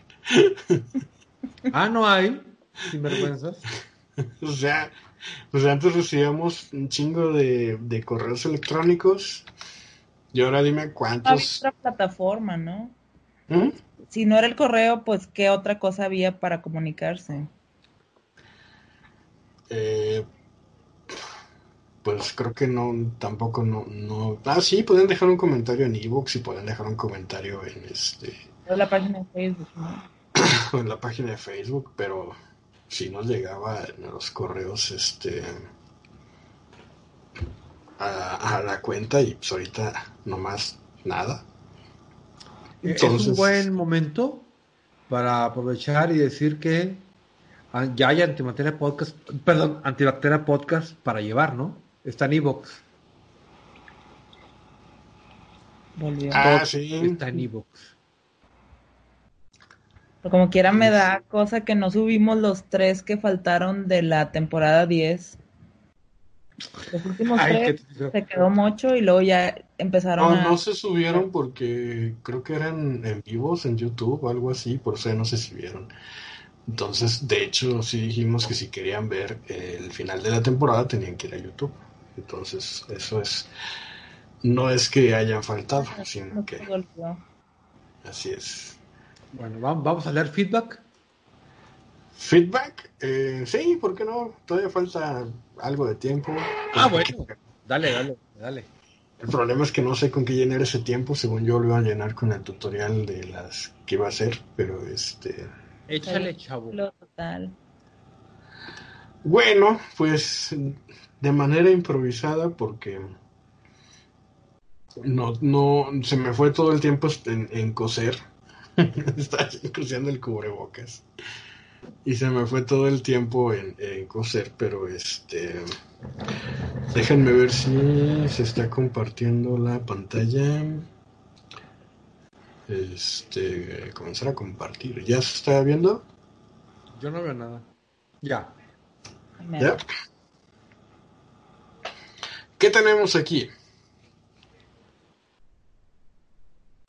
Una máquina soltera. Mm, No, es una máquina de coser. Este. eh, pluma. Es una máquina de coser Singer Start. Que eh, justo me salió la duda. Eh, ¿Ustedes les gusta eh, las manualidades. Sí. Ay, todo el tiempo. Nah, en serio. No, a mí sí. No, yo diría que sí. Este. Pues he estado preguntando y resulta que ya nadie cose. Eh, mira, hay un, el otro día platicábamos del asunto de low cost, este, eh, y de cómo la gente gastaba menos cuando hacía sus remiendos y sus ajustes en la ropa, ¿no? Y de cómo todo eso se ha ido perdiendo. Después, eh, he, notado que hay un disgusto generalizado por coser. No sé, eh, no sé en qué momento perdimos esas ganas de tener una ropa personalizada por tener una ropa estandarizada de una marca en específico, ¿no? O sea, en que no sé si ustedes se hayan dado cuenta, pero ya no pensamos en términos de, ay, pues me gustaría algo, usar algo este, que haya hecho yo, Que o, que son- o que no o que nadie más tenga que se vea que se distinga que sea yo todavía en los ochentas parte de los noventas las famosas chamarras de mezclilla con parches o con estoperoles era una forma de personalizar esa prenda de ropa. Pero actualmente díganme qué tipo de ropa se personaliza eh, eh, en estos días. Pues ya ninguna no nada más la ajustas de largo y se acabó. Pues una este de tenis o de bolsas y carteras pintadas con Sharpies o con pinturas acrílicas. Ujú, Pero es muy raro ya. Exacto, entonces, ¿en qué momento eh, se perdió este gusto personalizar? Este, por la ropa, bueno, el punto es que este sí, sí hay un, des- un disgusto, no sé qué tan bueno o qué tan malo será. Y la otra es el, el low cost. Eh, el problema del low cost es que es más barato comprarte una prenda ya hecha de precio módico, obviamente, este, que hacerte una. Este, ¿por qué? Porque lleva más tiempo, ocupas más horas, eh, y eso pues, no se compara con ir a la tienda y pum, ahí está ya, ¿no? Eh, pero si ustedes realmente quisieran aprender a coser por las razones que sea, este tutorial les va a encantar porque eh, escogí la marca Singer simple y sencillamente porque es la de más venta en México. Este, hay marca Cantador. Este, y hay, hay otras marcas como la marca Brother, la que hace impresoras y escáneres y este y todo eso. También hace máquinas de coser. Y hay otra marca que es española, creo. No, japonesa que diga que se llama Ja... Hanome. No me. Que también son muy buenas, pero en sí, esta máquina es la que todo el mundo ha visto. Y todo el mundo dice, bueno, pero es que empezar a coser cómo hacer mi ropa, eh, qué flojera, qué flojera. Y créanme que esta cosa lo hace súper divertido. Este, estuve yo viendo tutoriales y no manches, hay gente que, que, que se la pasa bomba haciendo sus Bomba. propias prendas y está genial. Eh, esta es la, la más sencilla que, puedes comprar, recomendable. La anterior también, pero este, pero esta es, viene muy básica, no tiene las opciones tan chidas. Es, es así como que una máquina de súper esporádica y muy de emergencia. No, no la, no la recomiendo tanto. Este, pero esta sí es como que muy versátil, tiene todo lo que debería de tener y un poquito más. Y eh, estos ajustes de aquí son los chidos porque te permite eh, ajustar las puntadas. Uno es para el ancho y otro es para el largo del, del hilo. Y esta es genial porque es todo lo que era la anterior, pero adivinen qué, computarizada. Así les llaman, yo no creo que sea la palabra correcta, computarizada, pero este, así les llaman. Es lo mismo y son hasta mejores porque con un botón ya te hace todo. Claro, no te va a hacer la ropa en sí, pero con un botón te hace todo. Y está muy chido, la verdad. Automatiza muchas funciones que existen. Y estas son las puntadas que, este, que les estaba yo diciendo. Si pueden observar. Parecen jeroglíficos. Sí, Parecen jeroglíficos, pero es como hacen las puntadas. Eh, las que más se utilizan, de hecho es muy curioso porque venden las máquinas, este, y dicen, trae 36 puntadas, trae 80 puntadas, programa para 8 puntadas. Este, pero en realidad solo utilizas dos puntadas para hacer la ropa, que es esta, que es la línea recta, la costura común y la costura en zigzag. Todas estas cosas de aquí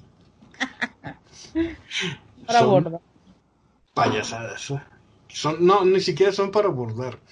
Es como si le quieres dar una, una tira o, o un- una cintita a tu camiseta y así se te va a ver, ¿no? Incluso hay unas que hacen, este, aquí estas, por ejemplo, es de, ay, ¿qué dice?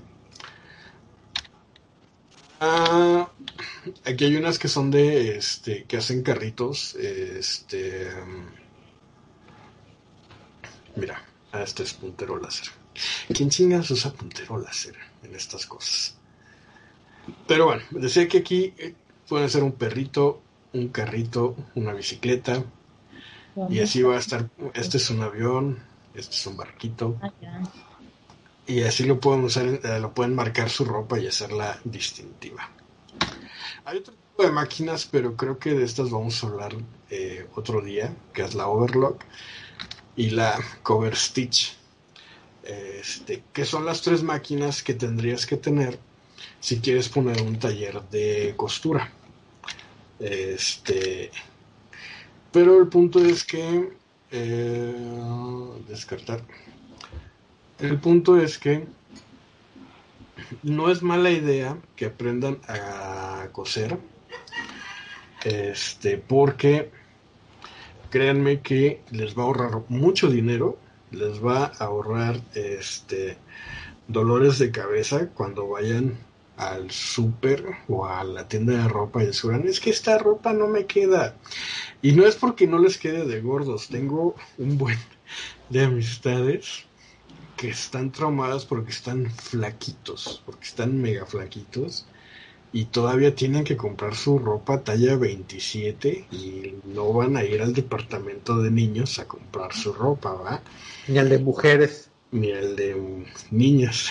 Pero sí tengo amigos que, que están tan flacos que no llenan la ropa y, y batallan mucho. Entonces créanme que aprender a hacer su, su ropa y otras cosas les va a facilitar mucho la vida. Yo estoy feliz de verla. Yo me compré esta, de hecho, la segunda que les puse.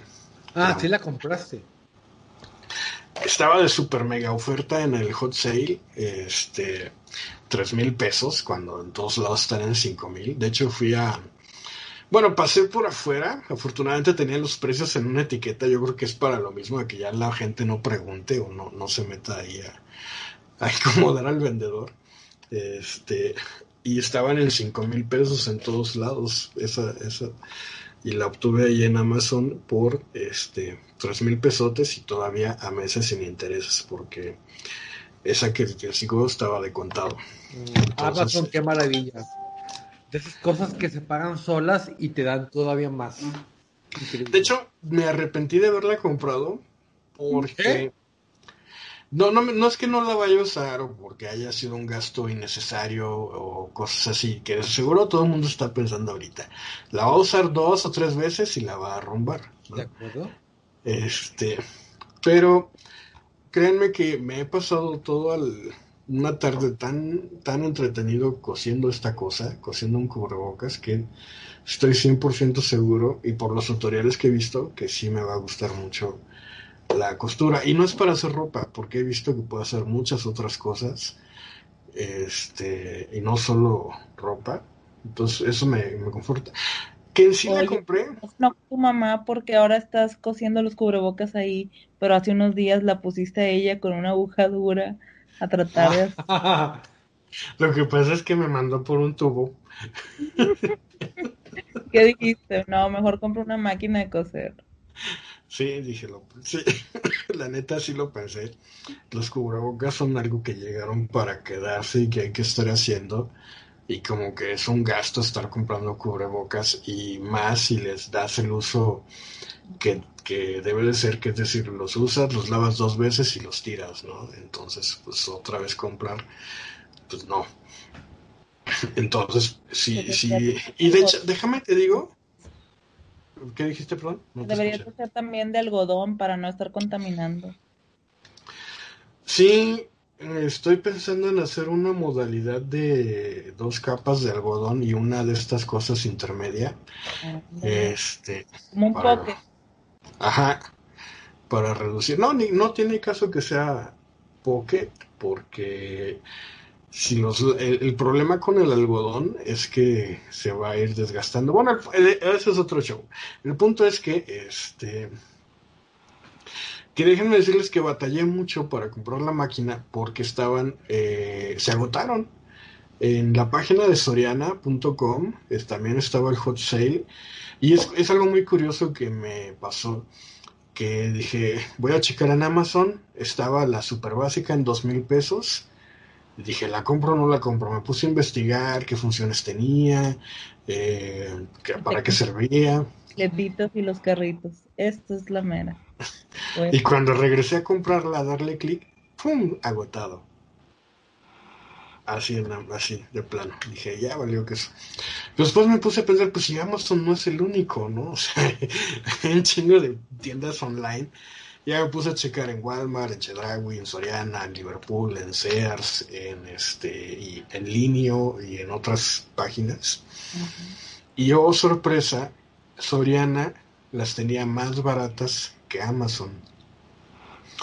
Entonces eso me abrió la perspectiva porque dije, no, pues si la básica eh, está al mismo precio que la intermedia en, en, Soriana, déjame checar. Bueno, me puse a investigar cuáles eran las ventajas de las intermedias y todo dije, ah, sí me convence, si la compro o no la compro, porque la verdad ya no quiero comprar y que se quede arrumbada. Luego mi mamá me dijo, cómprala, yo quiero hacer mis cortinas. Y aprendo a usarla. Dije, bueno, pues por un lado mi mamá la quiere usar, ¿no? Ya es pretexto suficiente para comprarla, ¿no? Entonces ya este puedes arreglar tus pantalones de mezclilla, los que te quedaron largos. Sí, ya voy a poder, porque... Pero cuando regresé a la página de Soriana, ¡pum! agotado en línea. Se agotaron, o sea, yo estoy casi seguro que la gente está comprando máquinas de coser para hacer cubrebocas y, por eso están agotadas. Y no solo de esta marca de Singer, de Brother y de Hanome y de este Toyota también hace máquinas de coser. ¡Wow! sí. ¿Mitsubishi no hace? No, pero hay otra marca que también es japonesa que se llama Huki. No sé cómo se pronuncia, es J-U-K-I. No sé si es Yuki o Huki. Este, y de hecho, los japoneses son líderes en, en, máquinas de coser. Brother, Hanome y Huki. Singer, que es alemana, no sé si sigue siendo alemana o ya cambió de dueños. Y una marca española que es Alfa. Pero en México la más popular es Singer, ¿no? Y en segundo lugar, Brother, mande.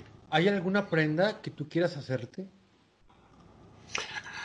Eh, lo he estado pensando y fíjate que durante mucho tiempo he querido este usar ropa más formal para el trabajo, ya no ir, porque normalmente así iba, con esta playera así iba yo al trabajo, ¿no? Entonces, este... ¿Antimateria? sí. ¡Wow! Entonces, este, o con otro tipo de estas playeras o camisas más informales, pero sí me he dado cuenta que para algunas cosas importantes del trabajo que me pudieran beneficiar, no me toman en cuenta. Y me he dado cuenta que es porque me ven así como que muy jovial o no encajo en el estándar de camisa de vestir, pantalón Por de eso vestir. triunfan.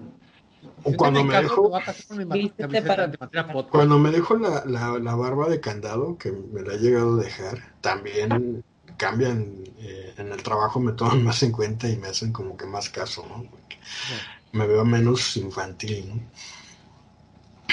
Este, entonces yo creo que sí, de hacerme algo, me haría una camisa de vestir o un pantalón de vestir, algo así, muy tipo los están en internet, los puedes conseguir muy fácil y de ahí estar cambiando medidas o los mandas pedir también de, de alguna página.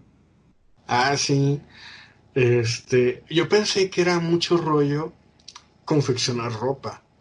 Yo pensé que es muy complicado. Luego he visto que primero trazan en papel con unas reglas muy extrañas. Luego pegan el papel a la tela, luego cortan la tela, hacen, no sé. No, créanme que no, ¿eh? Es, es de lo más fácil del mundo y el internet vino a facilitarlo todo. Porque antes como que tenías que ir comprando estas revistas de moda que ya incluye patrón. Sí. Ahora ya ni eso, ahora ya nada más entras a la página. Es más, entras a cualquier grupo de Facebook de costura y dices, "Ay, aquí les dejo un, pa- un patrón de camisa, aquí les dejo un patrón. Y bueno, ¿qué chingos es un patrón? Bueno, un patrón es como que un rompecabezas de ropa. Entonces, tú lo imprimes o lo dibujas en papel como de China este, lo recortas, lo, lo, lo fijas a la ropa con alfileres, lo cortas para hacer las piezas en tela y esa tela las coses y las unes y ya tienes una prenda de vestir. No tienes mayor problema. El problema está en hacer los patrones, ¿no?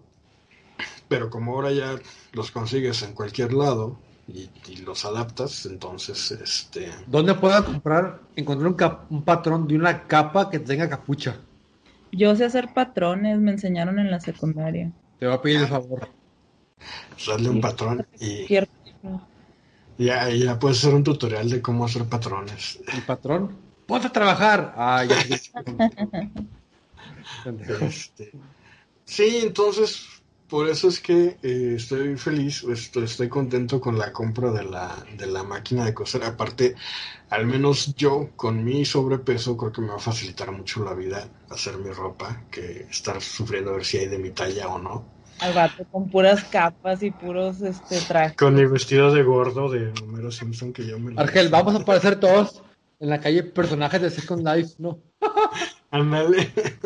Con alas y capas. sí, entonces... Pantalones de MC Hammer. de paracaidista, ¿no? Este, pero pues la idea es esa, y no es que quiera hacer ropa, porque no me emociona tanto esa ropa. He visto que hacen mochilas, hacen muchas otras cosas, e incluso hacen algo que se llama quilting, que es lo que más me ha llamado la atención, el quilting. Desafortunadamente la máquina que compré no, no hace quilting, pero bueno, ahí ya veré qué, qué hago. Este, por eso quería devolver la máquina y comprarme una más chida. El problema es que eh, es que si las máquinas digo que son como los coches, hay como que estándar automático, ¿no? Entonces las máquinas estándar, que es como la que compré, la moradita esta, todo es eh, manual, giras perillas, eh, selectores, diales, ajustas y ya empiezas a coser. Con las computarizadas aprietas un botón y ya la máquina empieza a coser casi casi solita. Tú lo, de hecho también la mecánica, lo único que haces es nada más guiar la tela, que no se vaya chueca, y ya, porque avanza sola la, la tela, ¿no? En teoría. Eso es lo que todo el mundo dice. y O no sea, se ¿estás diciendo que ya no hay un pedal que pisar al, al ritmo de la aguja? No, ya no. No, ya no. Sí, de hecho ya ni siquiera hay pedal, Alonso. Ay, perdón. ¿Qué? No, ahora ya con las computarizadas traen un botón, le aprietas el botón y arranca la máquina despacito y ahí se sigue en velocidad media y le vuelves a apretar el botón y se para. no hay necesidad de pedal. Que sí sigue habiendo la opción del pedal porque es algo que como que se quedó. Este, ¿Qué? Ya hay vacuna contra la viruela. No sienten que están cosiendo. Ajá, exacto. Aparte estaban antes nada más chamorrudas de un lado.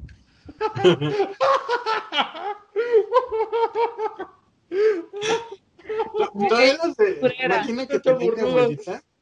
Todavía la máquina que tenía mi abuelita era pedal para los dos pies. Y si le tenés que hacer así. Y este. y que de hecho el concepto no ha cambiado, ¿eh? es el mismo concepto eh, del que haces con los pies, con un motorcito. Lo único es que le han agregado funciones, pero el concepto básico es exactamente el mismo. ¿eh? Oigan, ¿nunca vieron que cuando una señora cosía, iba ta, ta, ta, ta, ta, ta, pero de repente como cuando daba una vuelta, como que bajaba la, velocidad de la pedaleada? Sí. Y poníamos atención. Bueno, me tocó verlo. Pues se supone que hay ejercicios para eso. Se supone que tú imprimes en tu tu impresorcita hogareña hojas con líneas rectas, luego así como laberinto, luego circulares, y vas cosiendo en la máquina para ir agarrando habilidad. Es como si te pones a hacer planas para, para hacer eso. Entonces, pues ya hasta pensé en poner mi taller de costura, ya estuve viendo máquinas overlock y cover stitch. No, lo pongas, no quiero ver tu máquina junto a tu traje de karate.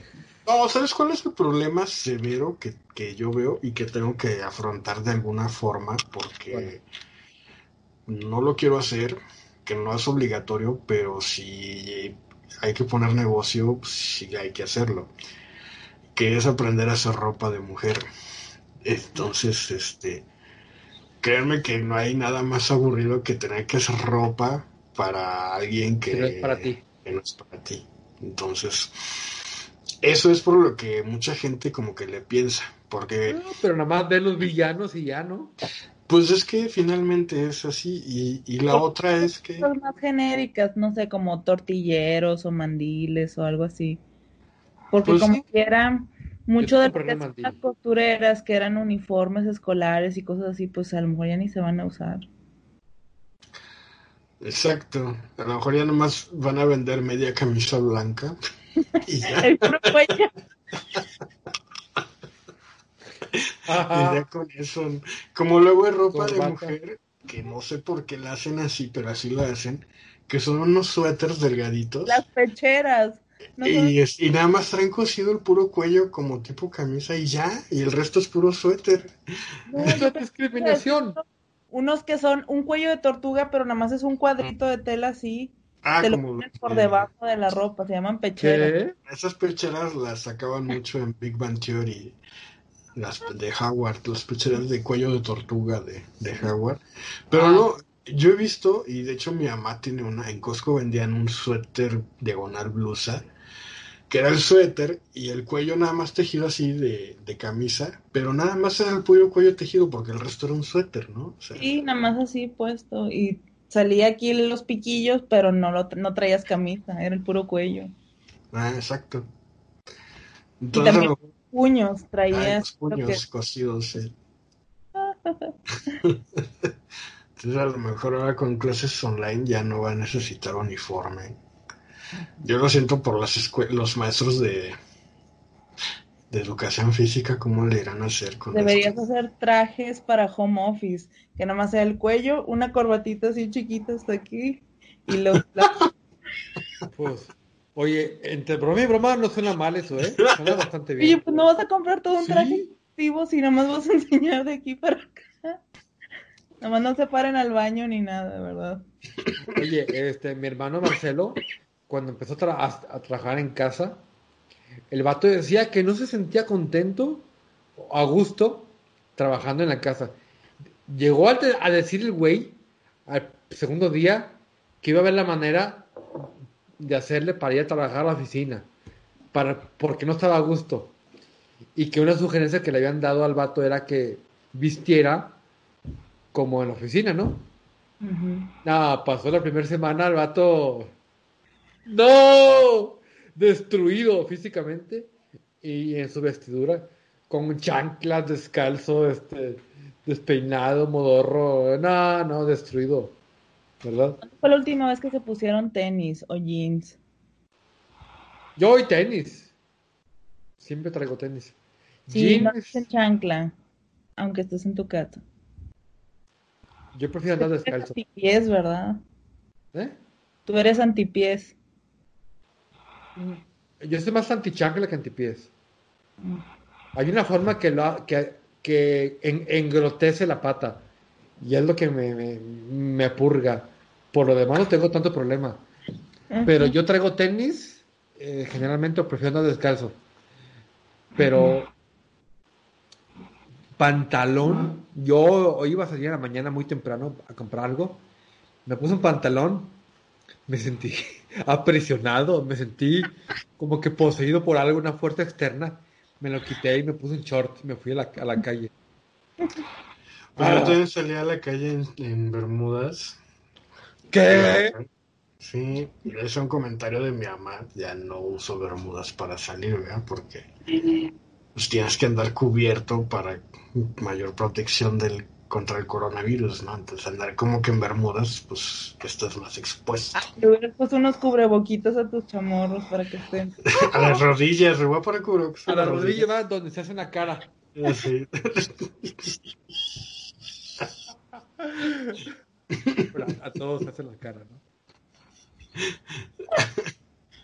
Es que si puedes, mira, por enfrente traes cubrebocas a las rodillas y por atrás a los chamorros y les dibujas caras también. Bueno, sí. te fijas bien. Hay gente que también se les hace carita atrás del codo. Pero sí, si tienen el brazo gordo. Se llaman coderas y llegaron hace mucho tiempo. Oye, y también hay unos que se les hace sí. se les hace un borde, ¿no? Así. ah, ah que parece que están enojados. Están enojados o están tristes, depende del tamaño del borde. O sea, que se pongan cubrebocas por todo. Fíjate qué buena idea, qué, qué bueno que compré la máquina, podía vender cubrebocas tamaño rodilla, tamaño este codo. Y para que no le saquen su líquido de la rodilla. Exacto. sí. Cuando el maestro decía que tenía ojos en, la nuca, yo creo que era, así, era muy cierto, ¿no? Sí. Tengo ojos en la nuca y estoy enojado. Y pliega hacia abajo, ¿eh? Como el, fondo que tiene Magda. De Grumpy Cats. Ay, ay, ay. Pues aquí el asunto con las máquinas de coser es que sí hay de muchísimos precios, de muchísimas funciones y este y para hacer muchas cosas no hay unas máquinas que hacen bordados muy chidos la verdad y ya, actualmente se, hace poco hace como poco relativamente hace como cuatro años o cinco no recuerdo o sea antes eran máquinas de coser y máquinas de bordar no había más este pero ahora sacaron combo combo máquina de coser diagonal Máquina y silla. Bordar. Entonces es una máquina que puedes coser, le cambias el aditamento, le pones uno que es para bordar y haces bordados. Y está muy chida, la neta. Claro que así vale, ¿no? Vale como 7 mil varos. Pero pues, el gran problema de todo esto es este. Ya después qué haces con lo que produces, ¿no? Para venderlo, pues sí ya está canijo. Pues yo creo que puedes producir mucho para reemplazar varias, cosas de tu casa y pulir tu, tu, técnica, ¿no? Y llegar a un punto en el que sabes que mi técnica está tan cabrona que si salgo al mercado, yo soy no solo competente, superior. Entonces ahí, no sé, unas cortinas, ¿no? Justamente hoy yo quería comprar cortinas nuevas. No, señor, está todo cerrado. Oye, Ángel, ¿el mantenimiento de esa máquina es caro? Es que depende mucho cómo la uses eh, para el mantenimiento. Estas máquinas, bueno, ahí sí todas las telas eh, desprenden pelusa, invariablemente la tela que sea, no sé que sea una tela muy, este, ¿cómo se llama? Muy sintética, pero incluso pueden llegar a desprender pelusa. Este, incluso, ah, ¿se acuerdan de la página Capacítate para el Empleo de la Fundación Carlos Slim? La que te certificó como tabla, tabla rockero. Me certificó como tabla rockero, como curador de datos, y adivinen en qué me voy a certificar ahora. Ay, no sé, la verdad. Costurero. En corte y confección, estoy tomando el curso de corte y confección allá en Capacítate. Muy bien, ¿eh? Aprovechas bien la cuarentena, muchacho. Y adivinen qué es lo primero que recomiendan para como medida de higiene y seguridad en el trabajo. Cubrebocas. Mm. Cubrebocas, sí, cubrebocas. Pero no para el coronavirus, sino porque la tela desprende pelusa. Entonces, cuando tú estás cortando tela o trabajando tela, eh, trabajando tela, este... Estás tocándote en la medianoche. Estás tocándotela. Eh, tienes que usar un cubrebocas para protegerte de, de, no respirar esa pelusa. ¿A qué voy con todo esto? Que la máquina, esa pelusa se acumula en las rendijas y puede llegar a, a bloquear el motor. Entonces, si es un uso exhaustivo o un uso constante, sí tienes que estarla limpiando y aceitando pues, cada semana, ¿no? Más o menos. Bueno, aceitando no sé, pero limpiando cada semana. Pero si lo usas muy esporádico, que de repente compraste un pantalón y le vas a gustar el largo y así, pues puedes limpiarla más espaciadamente, ¿no? Y aceitarla más espaciadamente. Entonces. Oye, sin albur, ¿cuál es tu tela favorita? Este, sin albur, tela favorita.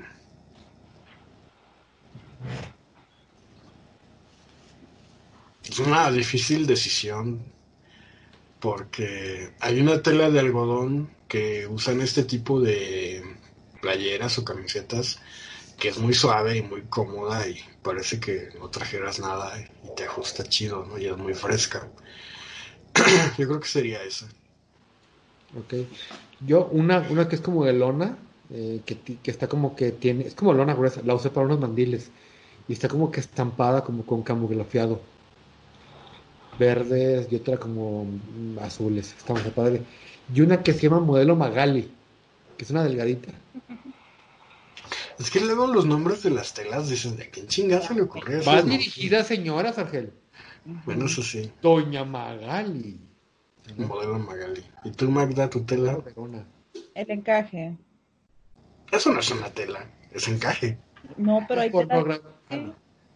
Tela encaje. Super fan, mira, es más, aquí la traigo puesta. Maldito. No funciona el albur aquí. Aquí el, el, hay un bug y el albur no funciona.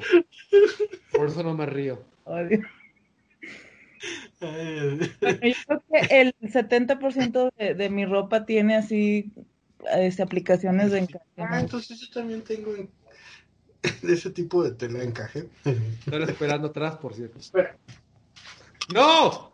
¡Shinji! espera, espera, espera. Ah, Ya se lo están encajando. ojalá, pero con esta cuarentena. manches.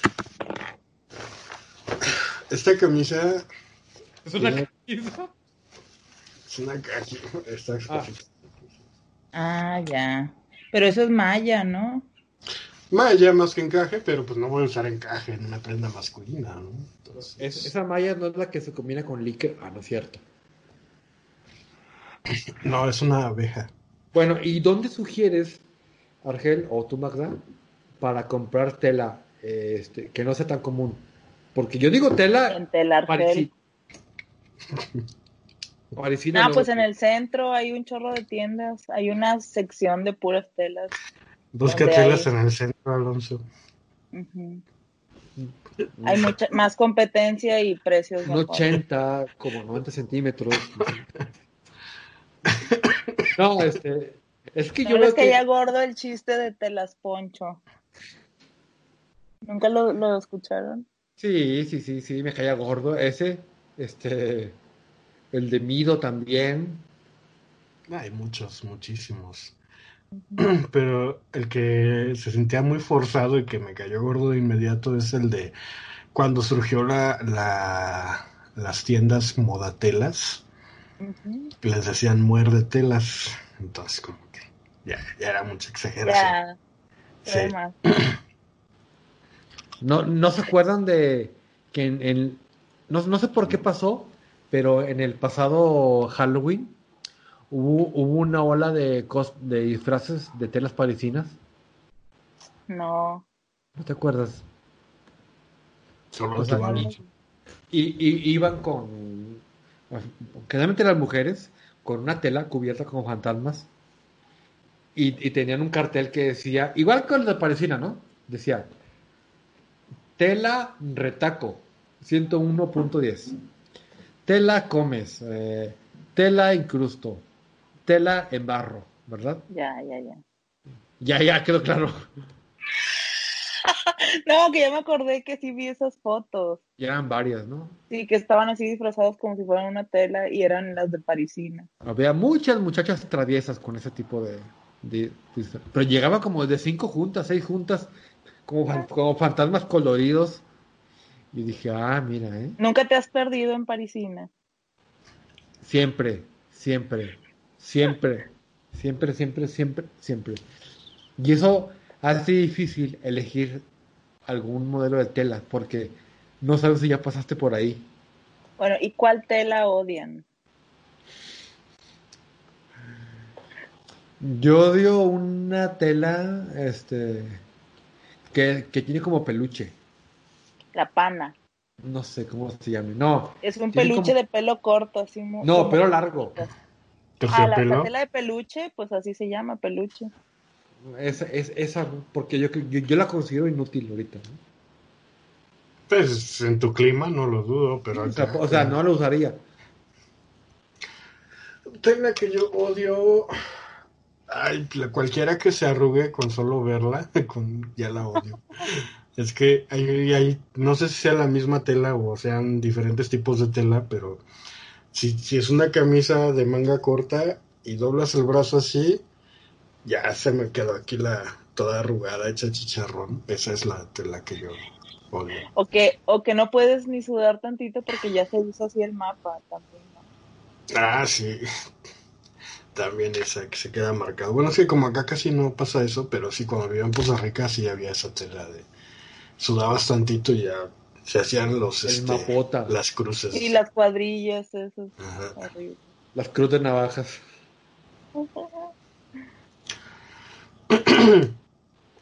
Pero bueno, pues así la onda con las máquinas de coser. Y yo lo que les, como consejo final, digo, no, no creo que nadie salga corriendo a comprar una máquina de coser ahorita, pero lo que sí, Eh, no. Porque está cerrado, pero ya espera que amanezca. este, pero no, lo que sí les aconsejo y que de veras eh, sea un punto de reflexión es por qué ya, o sea, por qué, por qué ya no, ¿cómo decirlo? Nadie No existe esa expresión creativa en el vestir, ¿no? Sí hay expresiones creativas en el vestir, pero son grupos muy extremos, ¿no? Como tribus urbanas. Pero fuera de eso, yo me acuerdo todavía que en los 60, 70, 80, todavía la gente sí, ah, me mandé a hacer esta camisita, o me mandé a hacer este, esta falda, o este vestido. Ya no hay una expresión creativa o unas ganas que todo está sujeto a una marca, ¿no? La ropa que Sí, una compramos tendencia. Es, es una tendencia o marca, mejor dicho. Bueno, es que hay muchas marcas y eso hace que haya para, para específicos. Sí, no, y aparte eh, es low cost, porque una playera igual que te vale, no sé, una playera X, ¿como cuánto te vale actualmente? Así XX. Depende de dónde. Yo creo que 120 pesos. 250, 300. Una Fácilmente. play- dos- 250, 200. 300. 200, pon- es más 190 pesos que estaba en remate, ¿no? Este, tienes que ir, comprar tela, Pero eh, comprar pagártela. este... Pagártela. Para poder usarlas, y no solo que te la robes, ¿verdad? Este, Nada, comprar todos los materiales necesarios para hacértela e invertirle tiempo, porque también no es así como me voy a hacer una, una playera de un día para otro, no. Entonces, este es por eso, pero sí realmente piensen en fuera de la caja, como quien dice. Ahí les dejo la reflexión. y ahora sí tenemos que despedirnos. Yo he ido a Walmart y ahí, compro playeras bonitas, bueno, que me gustan, por los estampados. Vi una de Mega Man como en 130 pesos, que no me compré, pero voy a volver por ella. Hay unas de bandas así, de caricaturas. Echen es un Ohio. Muy bien. ¿A ustedes nunca les mandaron a hacer ropa con estampados de, de imitación sus héroes favoritos, que no eran los héroes, pero personajes favoritos, pero se parecían? No, pero tenía una vecina que le gustaba mucho usar de esa pintura textil que se infla. Ah, sí, sí, sí. se daba vuelo con diseños. Algunos padres, la verdad, sí me gustaban. Pero esa era la moda que a mí me tocó. Pues fíjate que mi mamá hizo un negocio con eso, ahora que lo dices.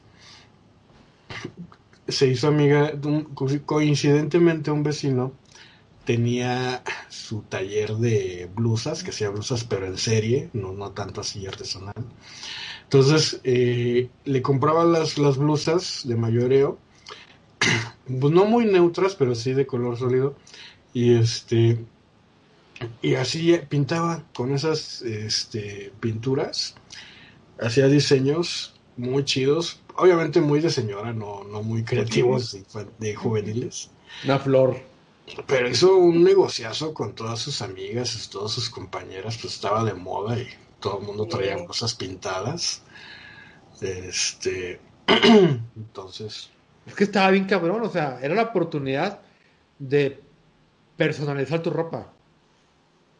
Pues por lo menos traer algo, algo que nadie más trayera, porque yo sí me he encontrado con personas que traen la misma ropa que yo, que fueron al Costco y se compraron la misma chamarra, o la misma camisa, o la misma playera. Pero con la misma combinación que tú, así frente a frente.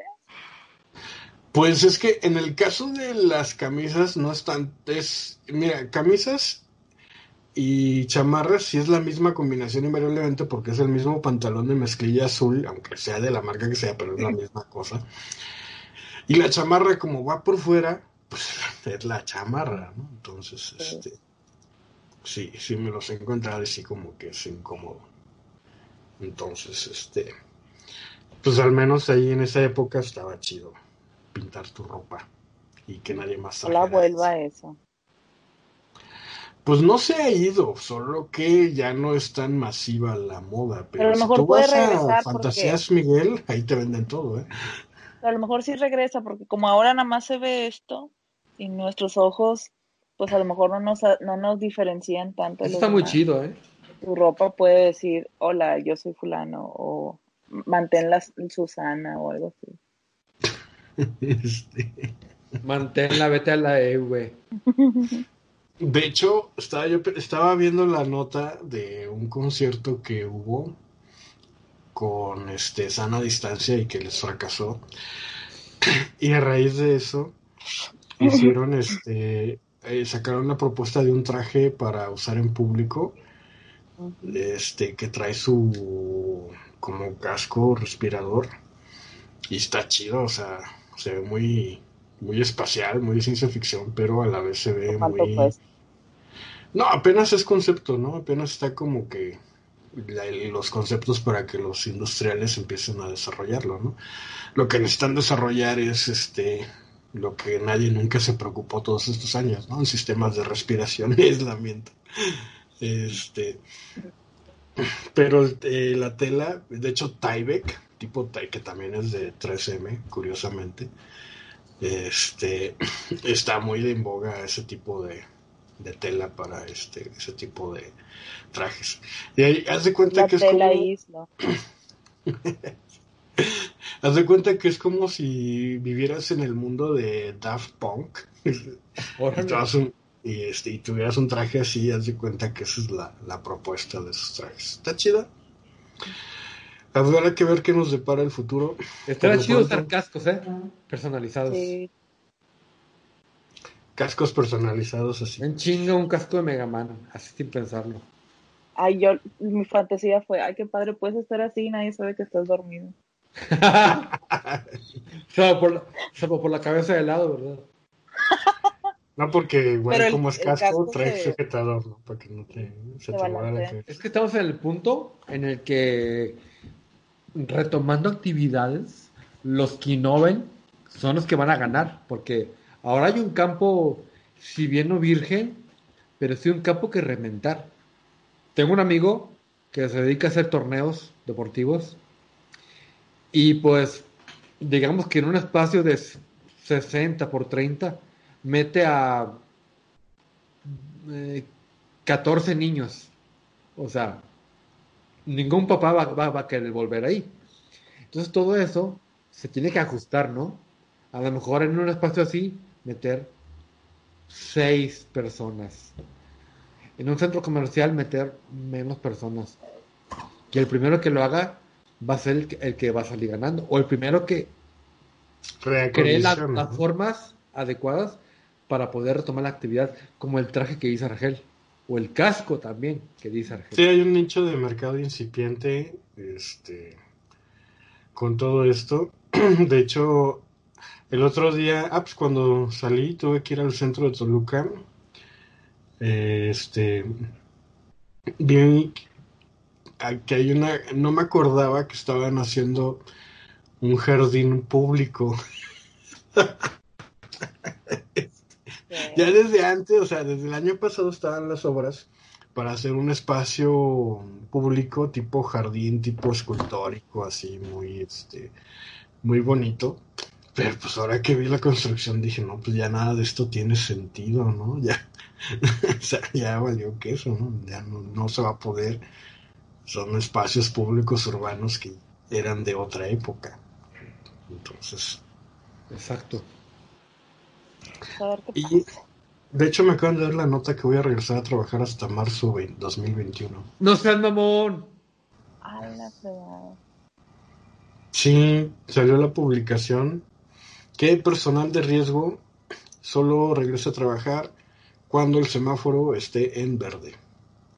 Y mis predicciones para que el semáforo vuelva a estar en verde es marzo 2021. Porque ahorita estamos en pleno rojo con cifras en aumento. Y si es cierto ese pronóstico que dicen que en octubre hay un rebrote, puede haber un rebrote en octubre. Pues no, yo creo que en agosto, cuando yo tenía pensado regresar a trabajar, pues estaremos en amarillo. Pero si hay un rebrote en octubre, volveremos a estar en rojo. Y si todo sale bien, tal vez para marzo 2021 salga yo a trabajar otra vez. Que- podcast temporada 4. Pues sí, o sea, así está la onda, ¿no? O sea, todo personal de riesgo podrá regresar a trabajar este, cuando el semáforo está en verde, mientras tanto hará home office, entonces pues voy a estar haciendo home office hasta marzo 2021. Ya hasta pedí chamba de medio tiempo en otro lado. ¿En serio? Sí, pero me mandaron a la goma. Este, creo que ahorita nadie está contratando igual por lo mismo. Y ya con los empleados que tenían, pues se la están arreglando, ¿no?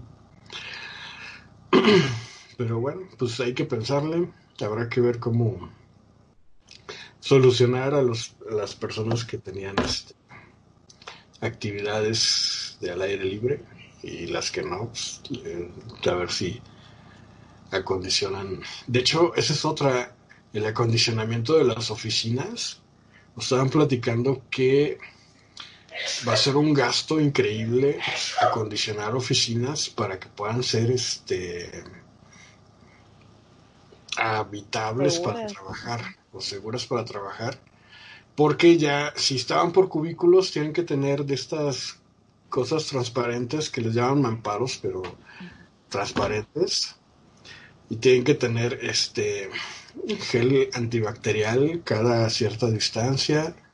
Tienen que tener este muchos requisitos para, para que las oficinas sean seguras para regresar a trabajar. Entonces, pues quién sabe qué vaya a pasar. Bueno. Oigan, si se me apaga de repente es porque ya no tengo batería. No, de hecho ya vámonos, ya fue mucho hablar otra vez de la realidad. Nos vemos la próxima semana aquí en Antibacteria Podcast. Magda, tu despedida. Hasta luego, cuídense mucho y no porque estén abiertos los comercios quiere decir que el virus ya no esté. Alonso. Envíen su feedback, chavos, sean cool, sean buena onda en este 2020. Eh. Aprovechando que regresó Anonymous y a ver qué dice. Nos vemos.